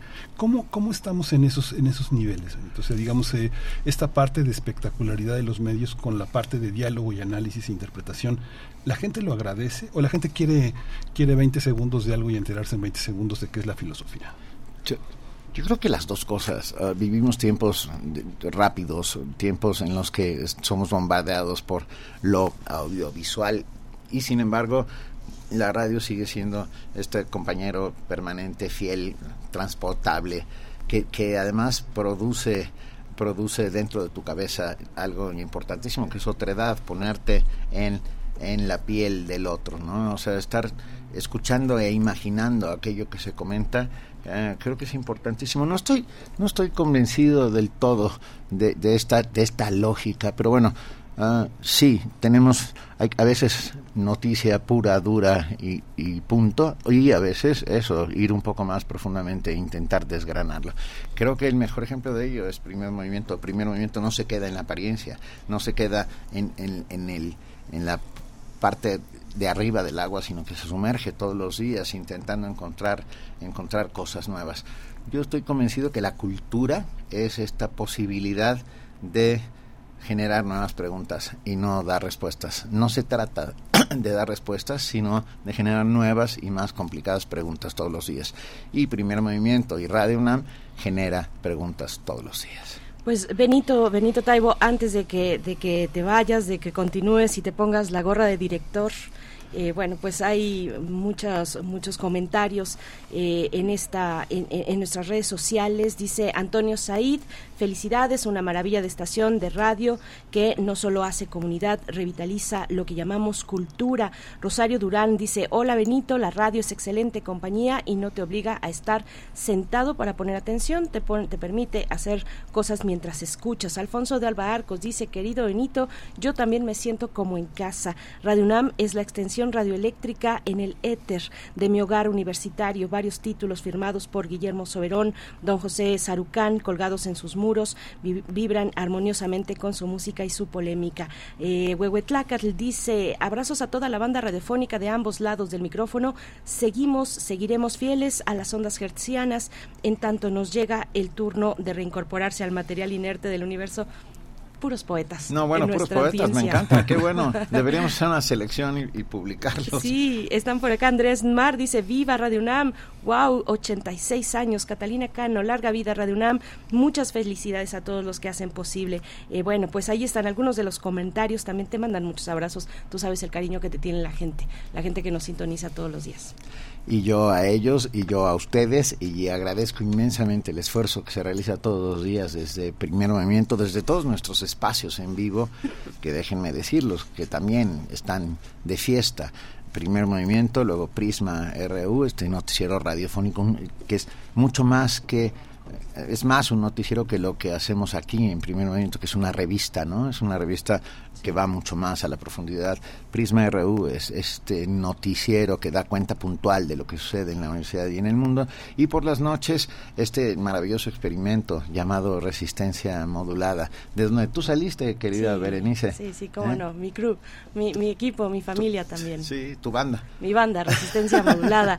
Eh, gracias, Benito Taibo, director de Radio. Nada, feliz, feliz aniversario a todos, larga vida a Radio UNAM, larga vida a la universidad, larga vida a la autonomía universitaria, la cual tendremos que defender todos con uñas y dientes si es necesario, porque es parte esencial de la creación de comunidad y, la y de la creación de democracia en un país como este. Gracias. Hasta pronto, Gracias, Benito. Querido. Un abrazo. Vamos al corte musical, al, corte eh, ya de la hora también, 8 con 58 minutos. Gracias, Radio Nicolaita. Suena Guerrilla Radio de Race Against the Machine al fondo para celebrar estos 86 años que nos tienen así vibrando a través de la radio pública y universitaria. Vamos.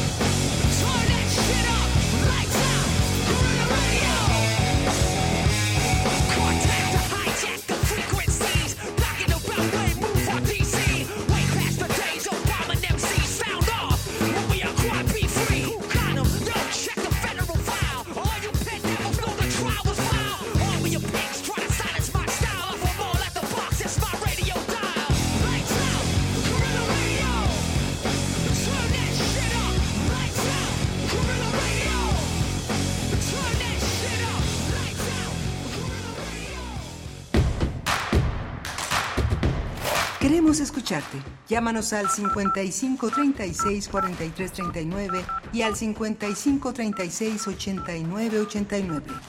Primer movimiento. Hacemos comunidad. Escucha.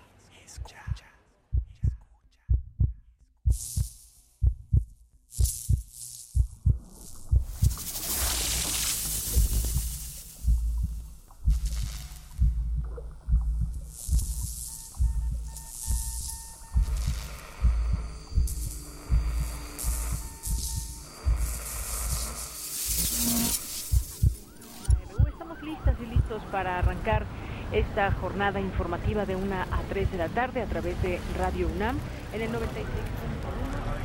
Radio UNAM, 86 años. Experiencia sonora.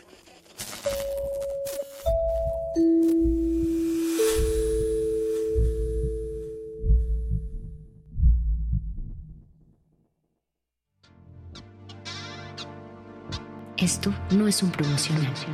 Esto es un manifiesto. Contra la velocidad. Contra el ruido. Contra el algoritmo. Contra la individualidad. Contra lo que nos divide. Contra la automatización. Contra los likes. Contra las tendencias. Contra el consumo.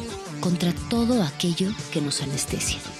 Las pequeñas parolas. Un bálsamo contra la modernidad. Todos los jueves. 10 de la noche. Resistencia modulada. Radio UNAM. Experiencia sonora. Mi ciudad se escribe con M. Con M de Mañanas Maravillosas. Con M de Millones. Con M de Moderna. Una ciudad mágica. Con murales y museos. La ciudad del maíz y los manjares. de emociones, música y movimiento, donde se protege el medio ambiente. La ciudad del amor y las mujeres. Así es mi ciudad, mi ciudad de México. Morena, la esperanza de México. Hola, Juan. Hola, Oscar. ¿Ya te has dado cuenta que llevamos mucho tiempo juntándonos en esta transmisión? Y ahora nos juntamos para hacer este promocional de nuestro propio programa. Sí, hombre, por- en esta ocasión no es así un encuentro casual. Las Esquinas del Azar, todos los martes a las 10 a.m. y retransmisión los sábados a las 4 p.m. por el 96.1 de FM. Radio UNAM, Experiencia Sonora.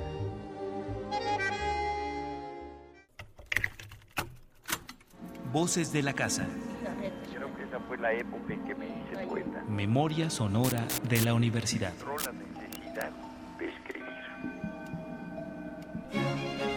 Gloria Contreras, 1995. Sabía que la universidad era el sitio cultural fuerte, importante, que podía enfrentar un proyecto a largo plazo, que yo podía convencer de que el arte de la danza es un medio útil al hombre. Debe ser, como cualquier otra de las formas de arte, parte de la educación de un académico. O sea que una gente no puede salir simplemente sabiendo hacer puentes. O sea que tiene que ser un humanista para ser un universitario y que la danza le, lo pone en contacto, con, como dije antes, con la pintura, con la escultura, con, con la música, con la forma. Cada vez que, que se inaugura una temporada, los periodistas me preguntan, bueno, ¿y ahora qué? ¿Cuál es su meta? La meta es una, dar arte a los estudiantes. Voces de la casa. Memoria sonora de la universidad.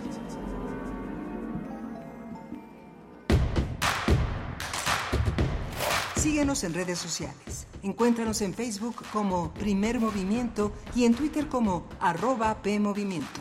Hagamos comunidad.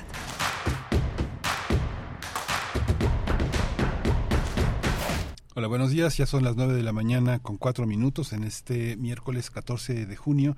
Estamos en Radio UNAM, orgullosamente 86 años el día de hoy de transmitir ininterrumpidamente en esta, en esta, en estas ocho décadas, más de ocho décadas de servir a la comunidad universitaria en el marco de una autonomía que como Alejandro Gómez Arias, eh, fundador de Radio UNAM, la primera transmisión que se, que se escuchaba entre las calles de Argentina y Brasil, aunque fuera ahí, queda, queda como una huella para el mundo de una radio universitaria autónoma. Estamos en Radio UNAM, eh, Rodrigo Aguilar en esta, en esta mañana al frente de la producción ejecutiva y mi compañera Berenice Camacho al frente de la conducción. Querida Berenice, buenos días. Un gusto, Miguel Ángel, estar contigo en este día tan especial para nosotros, estar con ustedes. Hace un momento estuvimos conversando con Benito Taibo, director general de Radio UNAM, y nos recordaba esa parte, esa educación emocional, decía él, educación emocional, como, eh, bueno, la radio se filtra a lo más eh, íntimo y privado de los hogares, eh, de los espacios, de los lugares de trabajo, de las escuelas, desde donde sea que nos sintonicen y ahora con Internet, pues a, a- a todo el mundo. Así es que,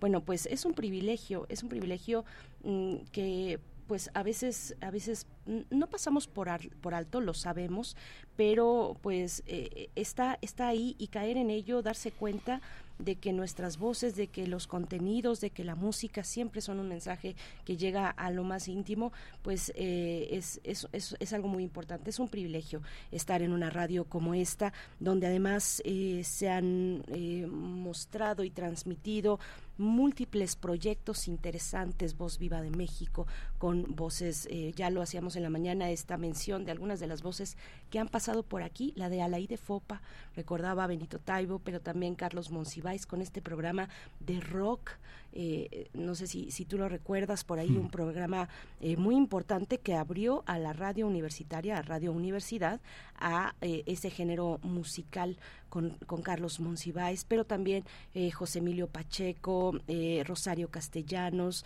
Gabriel García Márquez. Bueno, es que es in- inacabable la, la lista de, de voces muy comprometidas, importantes, talentosas, aquellas de gran renombre y aquellas de, de no tanto, de, de, de, de más, eh, digamos, discreción en sus perfiles, pero igualmente eh, comprometidas y, y, potentes, con un trabajo comprometido, dispuesto para la radio pública, que no es cosa fácil, es una decisión, además, Miguel Ángel, Sí. una decisión estar en los micrófonos de la radio pública.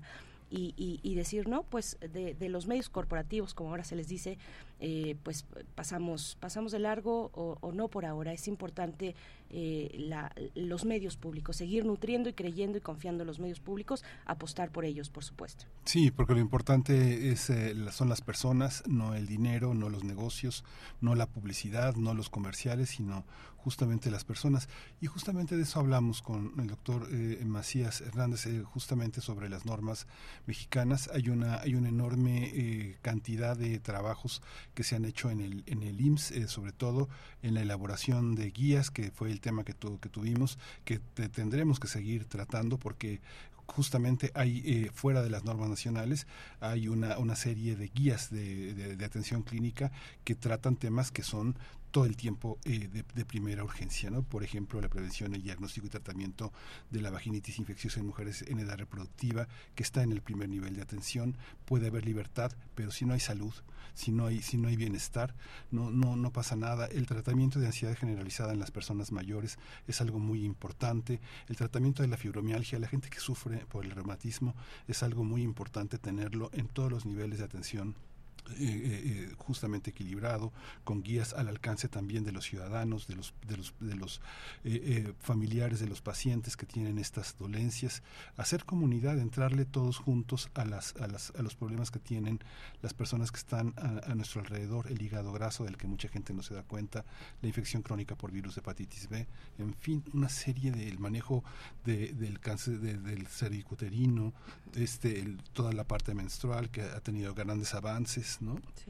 que todos tenemos que tener esa parte y que ahora queda en la discusión nacional el tema de las normas, pero revisar lo que tenemos al alcance y estar también como familiares de los pacientes que tienen enfermedades crónicas, pues eh, a- apoyando también esta posibilidad de tener como nunca un acceso al manejo médico de nuestros seres queridos también, ¿no? Sí, Apoyar, ¿no? sí, sí, Miguel Ángel, qué, qué importante y yo creo que bueno, te lo comentaba fuera del aire, lo que lo que preocupa, lo que me preocuparía a mí ahora en este momento, muy en mi opinión personal, es que con todos estos movimientos políticos, estos movimientos orientados hacia bueno, eh, dice dice Morena, eh, defensores del coordinadores de la defensa de la 4T, ¿no? Así les llama un poco para sortear esta cuestión de los tiempos, de los tiempos electorales, eh, pero que con todo este movimiento no pierdan de vista, no pierdan de vista nuestros gobernantes que aquí estamos, que aquí seguimos con problemas muy importantes, que más allá de toda o a la par de toda esta euforia, de, esta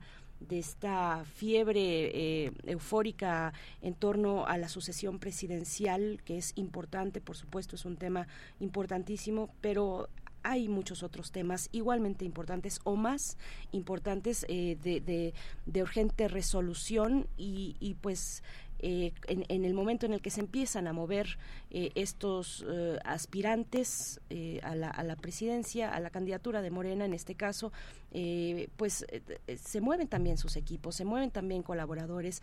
Así es que, bueno, pues esa, tener esa conciencia, esa conciencia es la, la, el llamado a los gobernantes, a las gobernantes, de que aquí seguimos y siguen también con un compromiso. A pesar de que se van, no, no es justo dejar eh, pues votado, votado el cargo yo creo que eh, ojalá que en todos ellos, en ella, en ellos quepa eh, pues esa conciencia y esa responsabilidad. Yo hago votos porque así sea, porque los problemas continúan y muy urgentes de resolución, Miguel Ángel. Sí, pues ojalá y así sea que los equipos, que la gente que hace el trabajo, que, que, permite que muchos funcionarios den la cara, que estén orgullosos de sus logros, que se queden al frente de esas tareas tan importantes para que el país siga adelante, como sea. Así es. Bueno, pues en otros temas, Miguel Ángel, una información importante. Eh, eh, María de los Ángeles Castro Gurría tomó posesión como nueva directora de la Escuela Nacional de Artes Cinematográficas de la ENAC para el periodo 2023 2027. Así es que, bueno, pues con el, eh, esto, con el compromiso de fortalecer el trabajo en equipo, dice eh, la UNAM, eh, con el compromiso de fortalecer el trabajo en equipo para que la UNAM siga contando con una de las mejores escuelas de cine del país. María de los Ángeles Guadalupe Castro Gurría asumió el cargo como nueva directora de la Escuela Nacional de Artes Cinematográficas, ENAC, para el periodo mencionado. y bueno, pues estamos, le, le enviamos nuestra felicitación y a todas las personas de la comunidad de la ENAC, ahora ENAC Miguel Ángel. Sí, Manuel Elías eh, Monroy, eh, López Monroy tuvo la enorme tarea de echarse la carga de, la, de ser el primer director de esta escuela después de 55 años de tener al cuec, como todos decíamos, es, es, director es cuequero, ¿no? Y, y, ahora ya no, ya no es, ahora es enaquero, o cómo será. Enaquero o ahora enaquera. Sí, esas tareas muy, muy importantes. La ENAC, el, el, Centro Universitario de Estudios Cinematográficos sentó las bases para que esta escuela tuviera, tuviera entidad. Felicidades a todos. Manuel Elías, eh, gracias por esta labor y bueno, Ángeles, eh, María de los Ángeles Castro Gurría, pues mucha, muchos desafíos muchos desafíos, mucha fuerza y mucho éxito también en esta en esta gestión eh, frente a la ENAC. Nosotros vamos a bueno eh, a la poesía necesaria y por supuesto saludar al equipo Rodrigo Aguilar que se encuentra en la producción ejecutiva, eh, se encuentra también esta mañana Crescencio Juárez en los controles técnicos, Antonio Quijano en nuestro jefe de noticias está por acá, Tamara Quiroz también se hizo presente esta mañana y nosotros nos vamos ya con la poesía necesaria. Vamos a la poesía. Primer movimiento. Hacemos comunidad con tus postales sonoras. Envíalas a primermovimientounam.gmail.com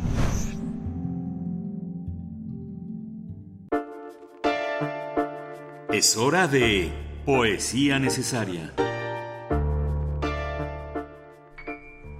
Un sorbo de café y continuamos para compartir con ustedes poesía. Seguimos con la poesía que aborda la diversidad sexogenérica en esta en este mes de junio. Eh, ahora nos vamos a ir a Uruguay con la poesía y con la música. Les propongo escuchar a la autora Cristina Peri Rossi, poesía de Cristina Peri Rossi, infalible, infalible, eh, pues en una es eh, necesaria, obligada también eh, para en la revisión de las letras de inspiración LGBT en América Latina y en el mundo de habla hispana. Así es que, bueno, eh, una buena parte de la escritura de Peri Rossi, lo sabemos, está dedicada o se concentra en el exilio, ella misma saliendo de Uruguay hacia España hace muchos años, donde, bueno, ya en España, en Barcelona, se avecindó y ahí permanece. Eh, recientemente le fue otorgado el premio Cervantes 2021, en el año 2021. Y bueno, vamos, a, vamos con, la, con la poesía de Peri Rossi, en la música Sofía Alves, también eh, uruguaya, ambas lesbianas, así es que vamos con esta muestra de poesía mm, que yo le digo LGBT o con esos motivos eh, homoeróticos o erótico-lésbicos, vamos con la poesía.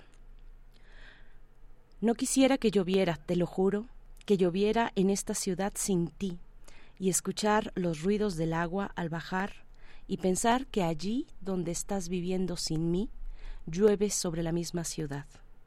Quizás tengas el cabello mojado, el teléfono a mano que no usas para llamarme, para decirme esta noche te amo.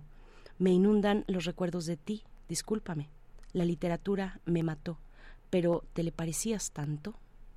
Paladar que es fresco flora que pretendo entender, pendo de tu delgado bien, con saliva mi no es solo deseo esta cruz, pinta con tu dedo un vergel, salto hacia tu sexo sin luz, llevo por espada un pincel, es fiel a tu pecho un hueco, donde se abriga Lucifer, encarnando bellos parques que esconden la carne y la sed. Tengo claro que tu escudo es un trazo hecho piel espesos silencios. Déjame morir al borde, quiero pasear en desorden.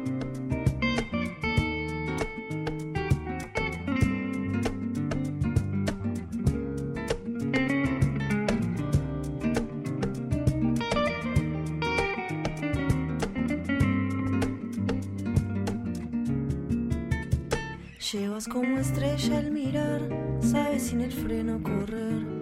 corriente de agua sin paz. Muéstrame tu velo otra vez. Desnudarte, infierno cruel, me quita del tiempo mortal. Me viste de miedo a ganar. Esta insurrección me hace bien. Tengo claro que tu escudo es un trazo hecho piel que habita espesos silencios.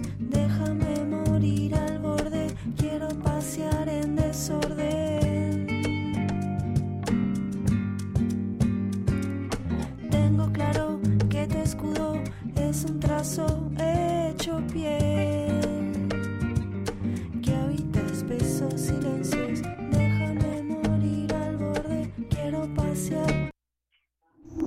Primer movimiento. Hacemos comunidad con tus postales sonoras. Envíalas a primermovimientounam.gmail.com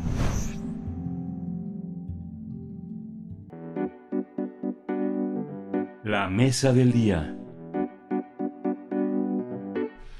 México padece un continuo estancamiento en el progreso del país hacia un Estado de Derecho que sea robusto. Este es uno de las principales, eh, eh, uno de los principales hallazgos del informe publicado por el World Justice Project sobre el Estado de Derecho en México 2022-2023. De acuerdo con Alejandro Ponce, director global de investigación del World Justice Project, informó que los resultados muestran poco progreso y un notable estancamiento en el tránsito hacia un Estado de Derecho robusto, que es una, una precondición para la prosperidad, el desarrollo y la igualdad. El informe se basa en ocho indicadores. Límites al poder gubernamental, ausencia de corrupción, gobierno abierto, derechos fundamentales, orden y seguridad, cumplimiento regulatorio, justicia civil y justicia penal. En el documento destacan el estancamiento, estancamiento en el combate a la corrupción, la contracción del espacio cívico, con el debilitamiento de la sociedad civil y la prensa como contrapesos no gubernamentales, y en tercer lugar, que la seguridad sigue siendo uno de los mayores retos de este país. A pesar del panorama general, este informe señala que las entidades que destacan en sus esfuerzos para lograr un robusto Estado de Derecho son Querétaro, Sinaloa, Guanajuato, Baja California Sur, Tamaulipas y Sonora. Así es, Sonora, entidad que es el territorio con mayor avance en el ín- índice de Estado de Derecho mm, en México 2022-2023, en indicaciones como ausencia de corrupción en el Poder Ejecutivo, gobierno abierto, orden y seguridad, así como en percepción de la seguridad entre la población. Pues vamos a conversar sobre este informe de- del World Justice Project y las mejoras en el Estado de Derecho en México con el maestro Guillermo Noriega Esparza, es especialista en transparencia y combate a la corrupción y es actual secretario de la Contraloría General del Gobierno de Sonora, entidad que registra más avance en el Estado de Derecho. Bienvenido, Guillermo Noriega Esparza. Eh, ¿Nos escucha? Buenos días. ¿Qué tal? Muy buenos días, Berenice. Muy buenos días, Miguel Ángel. Es un placer para mí estar aquí en Radio UNAM, en la radio de mi alma mater.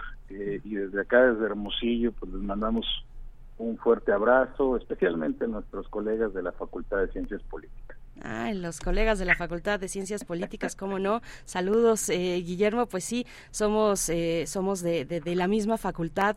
Eh, por acá habemos varios de, de Ciencias Políticas y Sociales. Pues bueno, Guillermo, eh, cuéntenos por favor, pues cuál es la cuál es la importancia de una medición como esta, de un informe y de lo que arroja el World Justice Project eh, para el caso mexicano.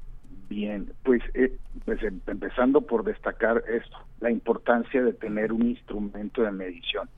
Eh, las peores cosas es no saber qué está saliendo mal y, y peor cuando eres gobierno no saber exactamente en dónde tienes que fortalecer tus políticas públicas. Y a partir del 2008, esta organización internacional llamada World Justice Project, pues ha venido midiendo a nivel internacional que tanto los países obedecen la ley, que tanto se apegan a las reglas, de un- y esto significa que tanto apego al Estado de Derecho tienen, tiene mucho sentido, tiene por, eh, perdón, está entrando otra llamada, tiene la relevancia de que pues eh, implica que los ciudadanos viven eh, tranquilos, que eh, se obedecen las normas, que la, eh, las policías y las instituciones de seguridad hacen su trabajo de manera correcta, que los ciudadanos conocen sus derechos, lo ejercen y los exigen.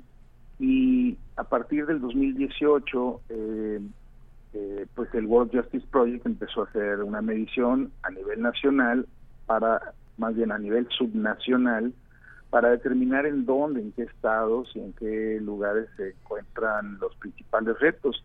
Y pues ha sido muy importante, yo le llamo la, la madre de todos los indicadores, porque como país habíamos tenido indicadores muy, muy aislados en este sentido. Indicadores de homicidios, métricas de transparencia, métricas sobre corrupción en distintas fuentes, pero no teníamos uno que nos permitiera tomar una radiografía, un termómetro general. Así es que este índice no nada más es, es un eh, indicador aislado, es una encuesta, son entrevistas a más de 2.000 especialistas y es eh, una ponderación de diversas métricas, indicadores que ya existen en el ambiente que ponen pues eh, una radiografía bastante completa y pues, eh, eh, pues los resultados han sido digamos en estos años pues bastante reveladores ¿no?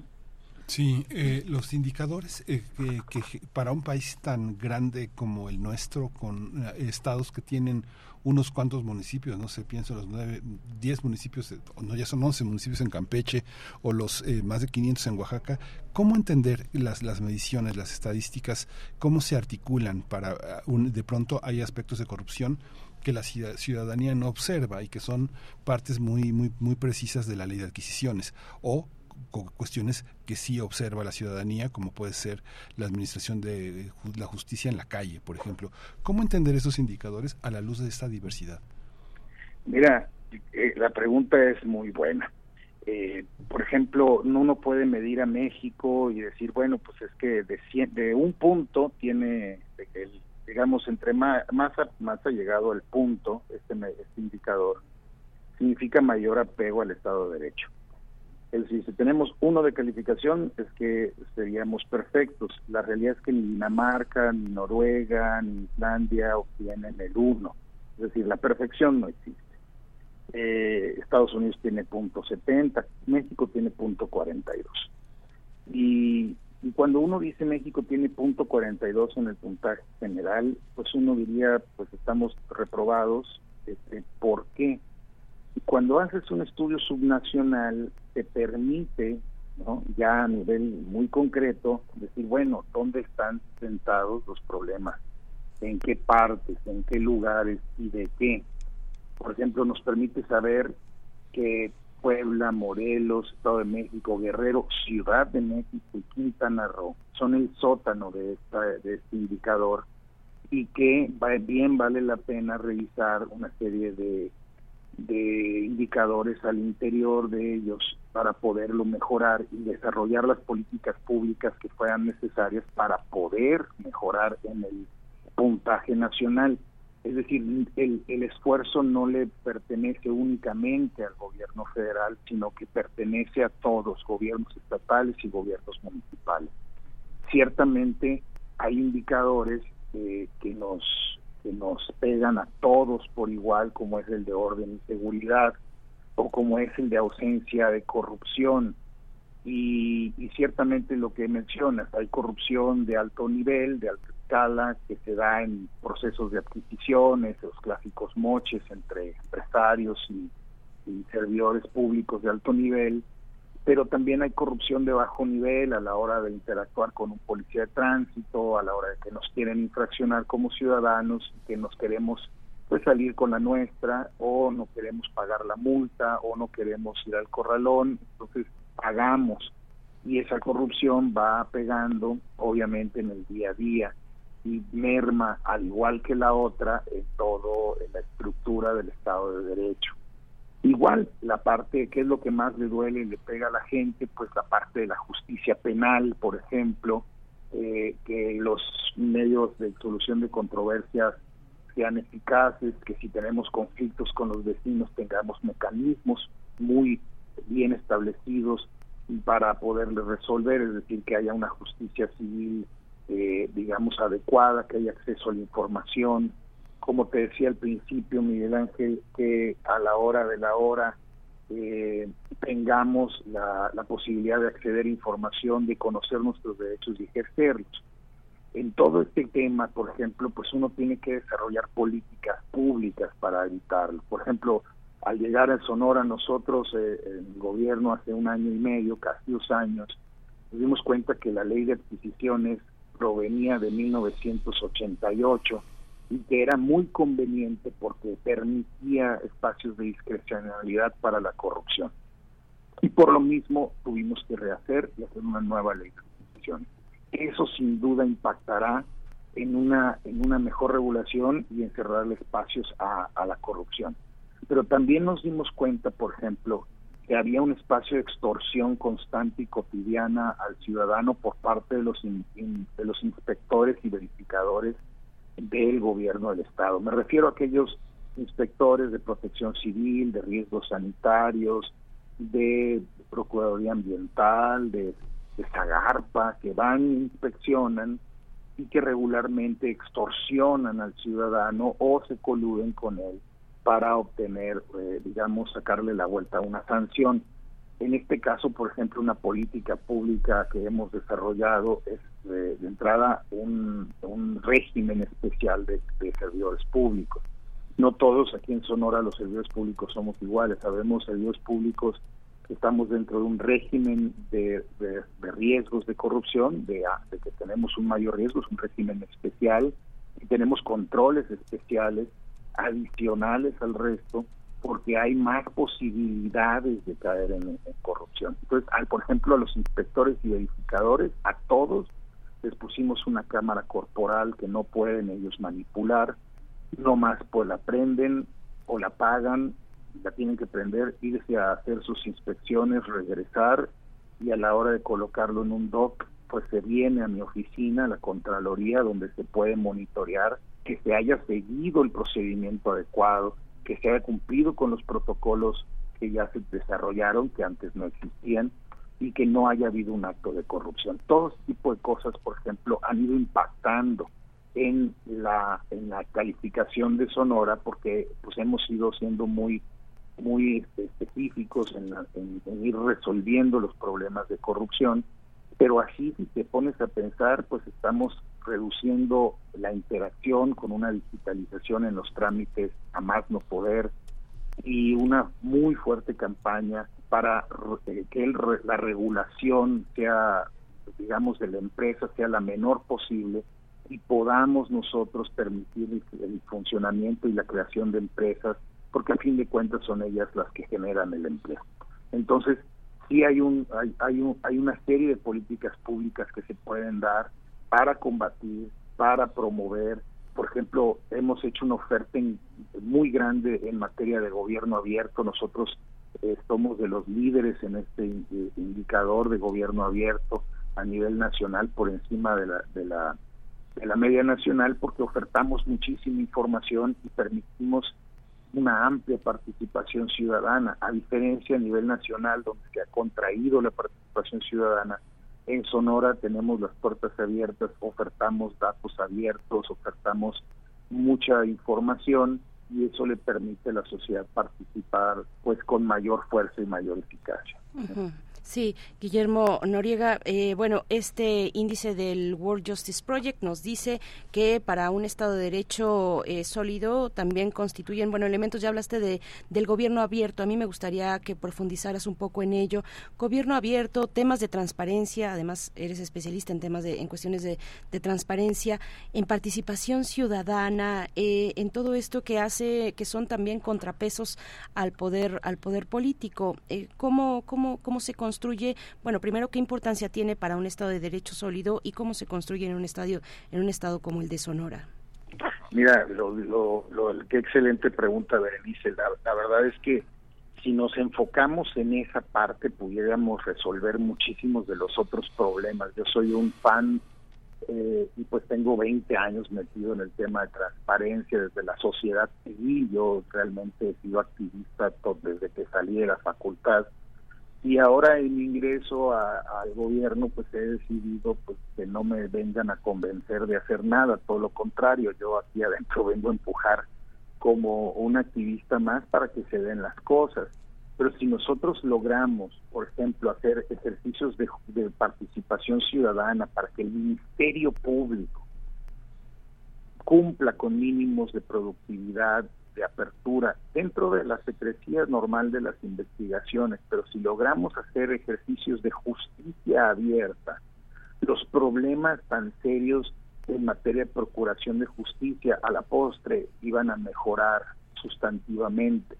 Es decir, si nosotros proveemos suficiente información sobre la, la parte de orden y seguridad y permitimos que la ciudadanía participe activamente de ciertos aspectos en materia de protección comunitaria y, y permitimos que se apropie la sociedad de los espacios públicos, que recupere una serie de como lo estamos haciendo aquí en Sonora con el gobernador Alfonso Durazo, que tiene una amplia experiencia en este tema y lo hemos venido haciendo, pues obviamente la participación ciudadana, su compromiso, el acceso a la información y la apertura gubernamental terminan por crear un clima favorable de vigilancia, de rendición de cuentas, que hacen que las instituciones, cualesquiera que éstas sean, funcionen. Y ese, esa, esa parte, estos tres, cuatro indicadores en los que Sonora nos va muy bien afortunadamente, tienen que ser el centro, la, la columna vertebral de, las, de los procesos de cambio eh, en el resto. Hay otras políticas públicas más complicadas, por ejemplo, que no, no, no quisiera que sea el, el elefante en la habitación, como se dice regularmente, pero el tema de orden y seguridad que les decía es un tema sumamente complejo. El indicador nos dice, por ejemplo, a pesar de que el tema de homicidios es un tema preocupante a nivel nacional, en Sonora, en Sonora el tema termina, eh, eh, continúa siendo alto el tema, pero la ausencia del crimen que mide, dice, es decir, el resto de la actividad criminal ha mostrado una mejora relevante en estos últimos años y en especial el último, pasando de un punto 38 a un punto 55, dice el estudio. Y, y te preguntarás, bueno, ¿y esto cómo? Pues haciendo un esfuerzo primero presupuestariamente. Sonora es el segundo estado más grande, más extenso territorialmente del, del país, y al llegar nosotros teníamos solamente en la Policía Estatal solamente 800 policías es decir, imposible lograr llegar a todo el Estado y permitirle la protección que se, le, que se merece a la ciudadanía. Eh, ¿Qué hicimos? Pues crear una universidad de la seguridad pública, inmediatamente poner a trabajar a, a, este, a esta universidad y formar, ya llevamos 615 nuevos cadetes, nuevos agentes, se suman a los 800, y nuestro objetivo es llegar a los 4.000 al final del, del sexenio. 4.000 nuevos policías estatales con un salario siendo la policía mejor pagada del, del país. Al día de hoy somos la segunda mejor policía pagada del país. Ahora estamos buscando no nada más llevarnos a una cobertura de 4.000 elementos, sino además por que sean la mejor pagada, porque es, un problema muy grave. Y ciertamente, pues el crimen organizado, pues viene a ponerle un problema severo, especialmente en la percepción de seguridad a la población, toda vez que, pues por más seguro que estés, el día que te encuentras pues alguna balacera o te enteras en las noticias que cerca de tu casa hubo un enfrentamiento, pues tu percepción de inseguridad se dispara enormemente, ¿no? Fíjate, eh, Guillermo, que bueno, te tengo que decir que bueno, nosotros normalmente no, no, no, no solemos conversar con funcionarios públicos, menos con secretarios de Estado. Tú ocupas una, una, una posición muy importante en el corazón de Sonora con un gobernador que es uno de los gobernadores más cercanos al presidente de, la República, pero que también vienes de una parte social, como ya lo dijiste, muy importante. Trabajaste con, por derechos humanos en Fundar, has luchado también por implementar transparencia y generar auditorías ciudadanas. Eh, eh, eh, has fundado un movimiento muy importante que es Sonora Ciudadana y bueno, trabajaste también como delegado del IMSS en Sonora y este y el fomento a la cultura de la transparencia y la rendición de, de cuentas ese parte de la labor en la, en la que has destacado. Lo digo porque nuestros radioescuchas no están acostumbrados a que conversemos con funcionarios públicos y hay un discurso del funcionario de, de, logros que es complejo y que es difícil de señalar. Pero te pregunto en este concierto de cosas, el próximo año son 200 años de la Fundación de Sonora. La Fundación de Sonora se funda en, en este, en el marco de la Constitución de 1824. Hay, hay muchos desafíos, sobre todo porque ustedes entraron en agosto con una medición de Coneval de pobreza muy acuciada y con un conflicto que venía desde 2014, que fue del río Sonora. ¿Cómo articular de sentarte de la sociedad civil a sentarte en un organismo como de la Contraloría, que es un corazón fundamental de la rendición de cuentas y el combate a la corrupción, y los temas que son del orden federal, que este desastre del río Sonora nos pega a todos. O que estemos en la colonia del Valle, aquí en la Ciudad de México, nos duele a todos los mexicanos ese, ese tema. ¿Cómo se articulan estas redes entre lo social y lo, y lo, y lo del gobierno federal qué pasa con Sonora en, en, torno al tema que estamos conversando, que es el tema de, World Justice Project, como una estadística que nos pone en el concierto de las naciones, este Guillermo. Perdón, y si, y si también, y, y para hacer un paréntesis o, solamente eh, desarrollar a, a, lo que hoy significa también la, la, industria extractivista dirigida a las energías, en el caso del Plan Sonora, también creo que es importante ahí eh, escuchar algún comentario al respecto con, con todos estos elementos que te ha planteado Miguel Ángel, eh, Guillermo. Muy bien. No, pues nos da nos da para irnos a hacer un coloquio con muchísimo gusto en el momento en el que lo consideren porque es fundamental. Primero, creo que la primera parte tiene que ver con el tránsito y, y yo yo lo he comentado en otras ocasiones, pues a mí me formaron para ser un agente de cambio en donde sea que yo esté. Eh, decidí después de la facultad dedicarme a las ONGs, a las organizaciones y los movimientos sociales, y durante pues casi 20 años este me, me enfoqué en generar pues normas en materia de transparencia, en mejorar rendición de cuentas, en defender derechos humanos y nos fue muy bien y afortunadamente tuvimos muchos éxitos en esa etapa de, la, de mi vida. No, yo no dejo de ser un agente de cambio, a fin de cuentas es mi vocación, pero cuando viene un proceso democratizador tan grande como el que, el que vivimos en 2018 eh, es complicado este querer estarse ajeno a un proceso de transformación en el que uno siente que puede aportar bastante. No nada más desde la óptica de servidor público o no pero pero en este caso al ser invitado eh, fui invitado a algo al, al, a ser delegado del seguro social a propuesta de los papás de la guardería ABC de algunos papás de la guardería ABC para venir a aportarle en una serie de soluciones a sus problemas que tenían con el Instituto Mexicano del Seguro Social. Y en un año, pues logramos un nuevo decreto donde ponían, poníamos solución a muchos de los problemas, no de la justicia penal y la cárcel, pero sí de las medidas resarcitorias que necesitaba, eh, digamos, afinar el, el y, y, posteriormente, pues al ser invitado por el, por el candidato en aquel entonces, pues empezamos a trabajar en un proceso de cómo íbamos a transformar al Estado que venía secuestrado por más de 30 años de un grupo político empresarial que le había que le carcomió sus oportunidades de, de ser competitivo.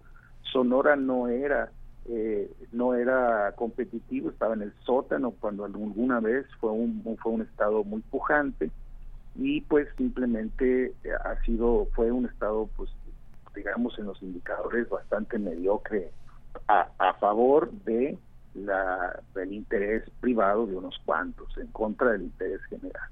Y entonces a partir de ahí hemos estado desarrollando pues la gran mayoría de las de las políticas públicas en, en, equipos de trabajo que pues vienen a impactar en una serie de temas, medidas resarcitorias para los pueblos del río Sonora, por ejemplo, y sobre todo traerles la posibilidad de, respetando sus tradiciones, su entorno, su medio ambiente desde la perspectiva del desarrollo sostenible, pues permitirles que tengan oportunidades de mejora al respecto de su vida cotidiana, porque fue realmente muy golpeado a partir de esta tragedia que en verdad, pues en, entre el dolor y la angustia de todos, pues a, pues, primero asegurarnos ¿no? Las mínimos y después permitirles crecer eh, a las comunidades como, como se lo merecen con una gran política de cooperativas. curiosamente algo que en al- algunos lados puede ser visto desde la perspectiva neoliberal como algo absurdo, en, en nuestra perspectiva estamos apoyando fuertemente cooperativas en los pueblos y en las regiones serranas para que se organicen y darle valor agregado a los productos que ellos que ellos siembran a- y a los bienes que, ellos producen. Eso en, primera instancia. Eh, en segunda, eh, pues a mí me, me importa mucho decir que eh, ahora siendo siento ser un agente de cambio dentro del gobierno y es en Contraloría, creo, donde donde se da de mejor manera, porque eh, Contraloría pareciera que nada más hacemos fiscalización o revisamos eh, cómo se gastaron el dinero, pero en realidad hacemos una intervención cotidiana en todas las políticas públicas, en todos los presupuestos. Tenemos eh, vela en el entierro que ustedes manden en este concierto al interior del gobierno. Entonces, se- se- si uno quiere ver Contraloría como un como lo mínimo, pues haces lo mínimo y simplemente auditas y sancionas. Pero aquí no, aquí tenemos pues una patrulla antisobornos junto con la Fiscalía Anticorrupción, tenemos brigadas de integridad donde les caemos de sorpresa a los hospitales, al registro civil, a las agencias fiscales, a todas las áreas de atención ciudadana llegamos y les, les caemos de sorpresa y, y vigilamos, hacemos inspecciones. Y todo esto ido derivando en denuncias, en atender a la gente y eso nos deriva también a su vez en que, eh, por ejemplo, llevamos 11 policías municipales vinculados a proceso por, por sobornos, por intentos, por pedirle dinero a la gente. Y esto lo, lo hacemos en la noche, en la madrugada. Llegamos a, a intervenir justo cuando están deteniendo a un, a un ciudadano. Nosotros llegamos con la Policía Estatal, la Fiscalía Anticorrupción, y revisamos de observadores que no se dé un acto de extorsión. Son, son, son cosas que, pues, como les digo, yo siento que nada más desde la perspectiva de un agente de cambio o de una persona formada desde las ciencias sociales, con ganas de cambiar las cosas y de, de aportar lo más que se pueda, se puede hacer. Así es que yo sí, le, yo sí invitaría a, a los colegas en el auditorio que han que regularmente digan yo jamás me iría al gobierno. Honestamente yo durante toda mi vida lo dije jamás me iría al gobierno hasta que encontré un espacio donde me, se me permite hacer la diferencia y se me permite además aportar todo lo que pueda.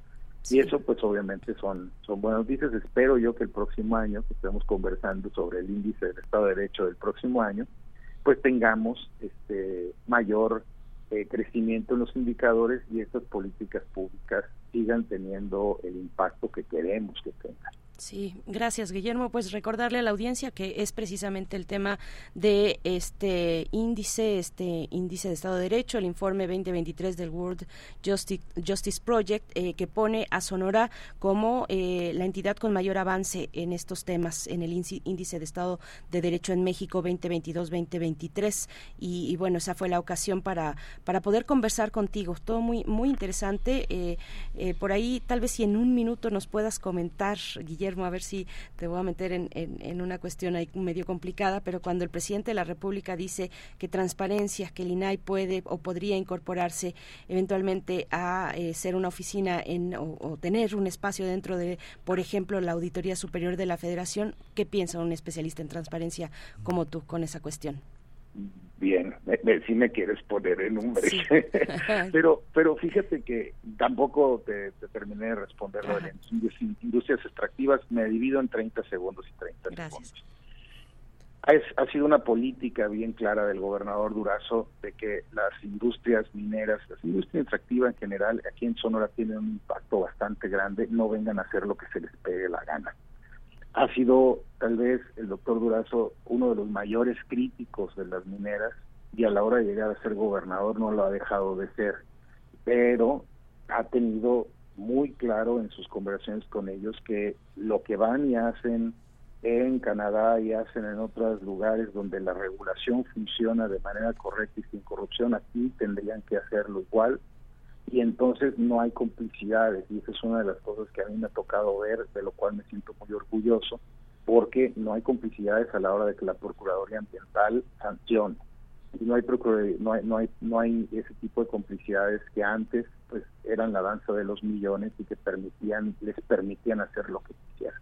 En el segundo eh, tema, este, yo, yo considero que el INAI, Berenice, es un activo de la sociedad. Es un activo que fue creado a lo largo de, muchos años por muchos de nosotros que los fortalecimos y que cada quien hemos puesto nuestro granito de, arena y nuestro ladrillo para construir una institución. Sí creo que cada vez debiésemos de usarlo menos. Entre menos usemos el INAI, quiere decir que más información en formatos abiertos, en- con ejercicios de transparencia focalizada y demás, están disponibles. Y entonces hay menos oposición a ello y por lo tanto el, el INAI tendría que intervenir lo menos posible. Ese es el estado, de, digamos, ideal de las cosas. Pero mientras eso no suceda, necesitamos tener un órgano garante fuerte que permita con este sistema que ha sido, creo yo, uno, un sistema único y muy exitoso a nivel mundial para poder promover y obligar al aparato público a que entregue información eh, a la población. ¿Para qué? Para lo que la población quiera, porque la población es la dueña de esa información. Entonces, amén de opiniones y de y demás, pues hay hay muchas, eh, digamos, en el ambiente. Yo yo les diría no no debiésemos dar pasos hacia atrás ahorita. No es el momento porque todavía hay resistencias por parte de muchos gobiernos de abrir información y por lo mismo habría que permitir eh, que las instituciones funcionen como fueron diseñadas. ¿no? Eso eso te respondería. Es, es realmente un, un garante de la información y por lo mismo tendremos que eh, privilegiar su existencia hasta que ya no haya resistencias de los gobiernos. Pues muchísimas eh, gracias, eh, eh, Guillermo Noriega Esparza, maestro Guillermo Noriega Esparza, especialista en transparencia, combate a la corrupción, secretario eh, de la Contraloría General del Gobierno de Sonora. Les quedan mucho, de muchos años todavía, mucho tiempo para hacer muchos cambios. Mucha suerte en todo este, todo, todo ese trabajo. Muchas gracias. Muchas gracias a ambos, Miguel Ángel, Berenice. La verdad ha sido una gran entrevista, una gran charla y reitero mi abrazo y felicitaciones para ustedes y mi abrazo para, para mi facultad y pues obviamente toda la comunidad. Un abrazo. Otro de vuelta, Guillermo, gracias. Y para todas las personas que nos sintonizan desde Sonora a través de www.radio.unam.mx. Pues son las 9 con 49 minutos y como hoy es miércoles, por supuesto que nos da mucho gusto hablar de química aquí en Primer Movimiento. Primer movimiento. Hacemos comunidad con tus postales sonoras. Envíalas a primermovimientounam.gmail.com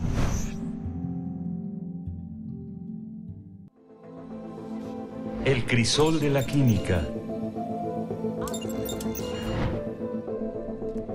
Nos encontramos ya con el doctor Plinio Sosa, académico de la Facultad de Química, divulgador científico, eh, que nos acompaña cada miércoles hoy para hablar de el luminol y el catalizador de la TOR. Doctor Plinio Sosa, qué gusto eh, saludarte esta mañana. ¿Cómo estás? Bu- Buen día, Bere, Miguel Ángel, buenos días. Hola, doctor, doc- doctor detective el día de hoy. Sí, el luminol es un sólido cristalino de color amarillento, soluble en una gran cantidad de disolventes no polares y por lo tanto insoluble en agua. Es una sustancia quimioluminiscente que se usa para detectar sangre en la escena de algún crimen o de algún posible crimen. Quimioluminiscente significa que emite luz cuando ocurre una reacción química. Las moléculas de luminol son relativamente sencillas y todavía pequeñas. Consisten en dos hexágonos compartiendo una arista. Uno de los hexágonos es una amina aromática, pero este aromático no es que desprenda un aroma, sino es en el sentido estructural de la palabra. Es decir, es una amina, amina unida a un ciclo con tres dobles enlaces alternados. El otro hexágono no es de puros carbonos. Una de sus aristas es de dos nitrógenos. O sea, de los seis vértices del hexágono, cuatro son carbonos y dos son hidrógenos. Además, dos de esos carbonos están unidos a oxígeno formando grupos carbonilos. La estabilidad, eh, bueno, perdón, el nitrógeno elemental, N2, ¿sí? es decir, el nitrógeno que hay en el aire, es especialmente estable. Consiste en moléculas, es así, muy pequeñitas, de solo dos átomos. Los dos nitrógenos se encuentran unidos por un triple enlace. El compartir seis electrones hace que se mantengan unidos. Además, cada nitrógeno posee un par de electrones que no se comparten. Bueno, ni los electrones que se están compartiendo, ni los que no se están compartiendo están suficientemente expuestos como para participar en una reacción química. Por eso el nitrógeno es sumamente estable, casi no reacciona con nada. Para fines prácticos, el nitrógeno es un gas inerte. La estabilidad electrónica, además de hacer difícil que cierta sustancia reaccione, también hace que siempre que haya oportunidad se forme. Es decir, si una sustancia es muy estable, es muy probable que aparezca como producto en muchas reacciones. Por ello también, cuando hay átomos de nitrógeno formando parte de algún compuesto, es muy probable que uno de los productos de muchas de sus reacciones sea nitrógeno elemental.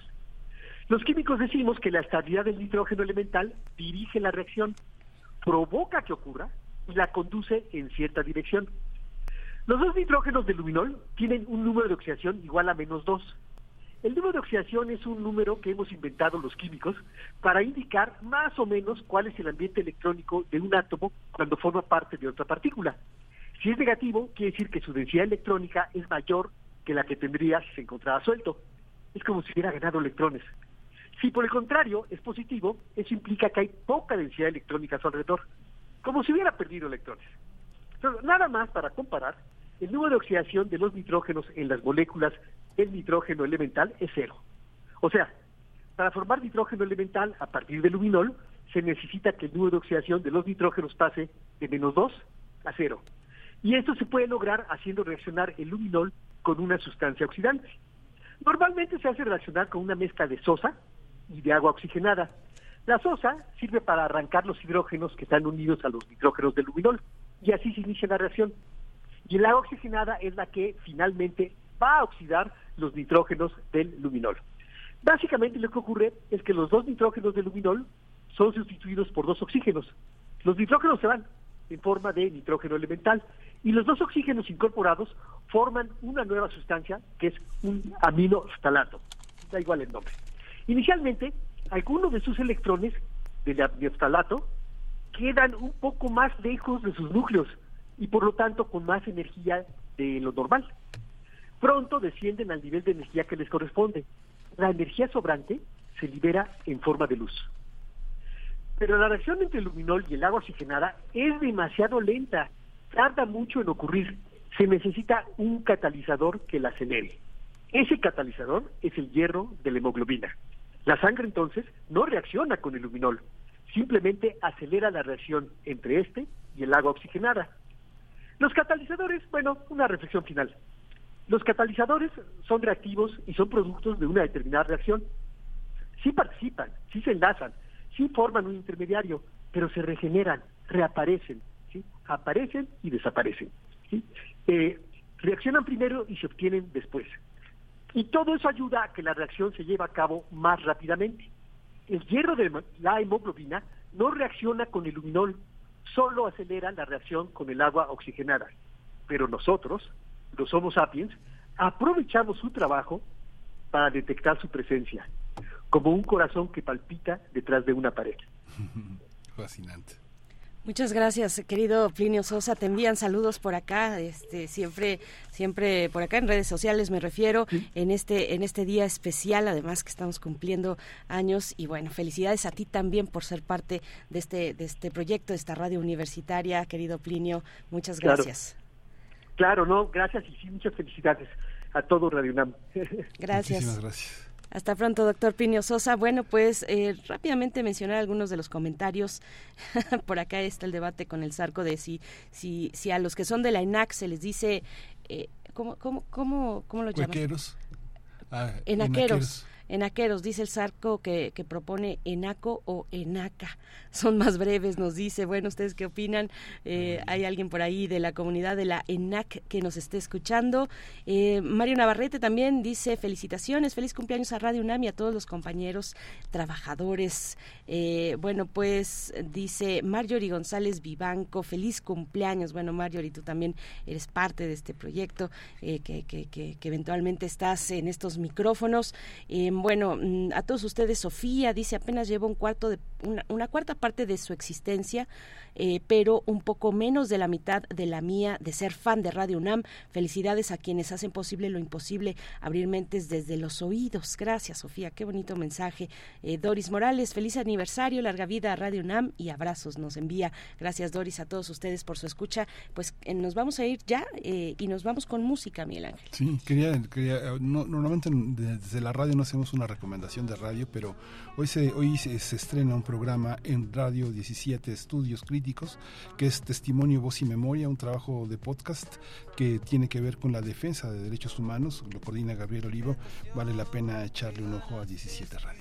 Así es. Bueno, pues eh, ahí está la recomendación. Quédense en Radio UNAM. Mañana nos volvemos a encontrar, mañana jueves, aquí en Primer Movimiento, Vic Miralas, a cargo de Quiromancia, que suena al fondo. Con esto nos vamos, Miguel Ángel. Con esto nos vamos. Esto fue Primer Movimiento. El mundo desde la universidad pero no sé de qué parte. Todos los días, casi todos los días,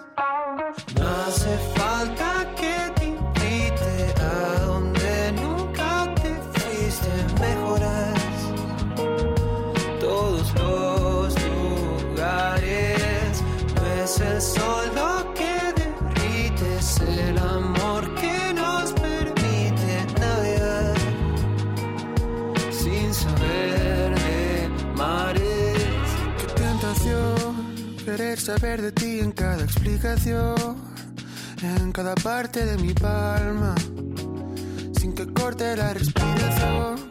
Mm, mm, Mientras lo desconocido sigue aquí conmigo, tan constantemente protegido por el miedo que lleva, sin pensar que lo tiene, y saber lo que viene antes de que suceda. Preferiría seguir de largo, con ilusiones, prefiero revelaciones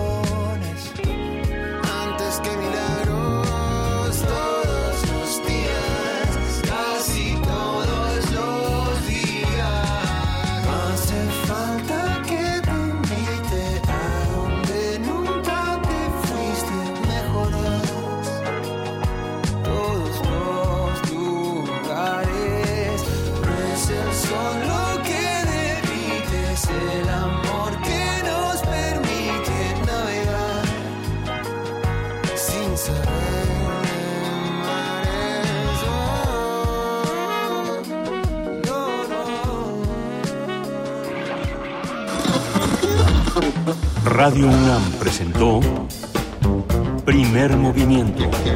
El mundo desde la universidad. Con Berenice Camacho y Miguel Ángel Gemain en la conducción. Rodrigo Aguilar y Violeta Berber, producción. Antonio Quijano y Patricia Zavala, noticias. Miriam Trejo, coordinación de invitados. Tamara Quirós, redes sociales. Arturo González, operación técnica. Locución, Tessa Uribe y Juan Staca. Quédate en sintonía con Radio UNAM. Experiencia sonora.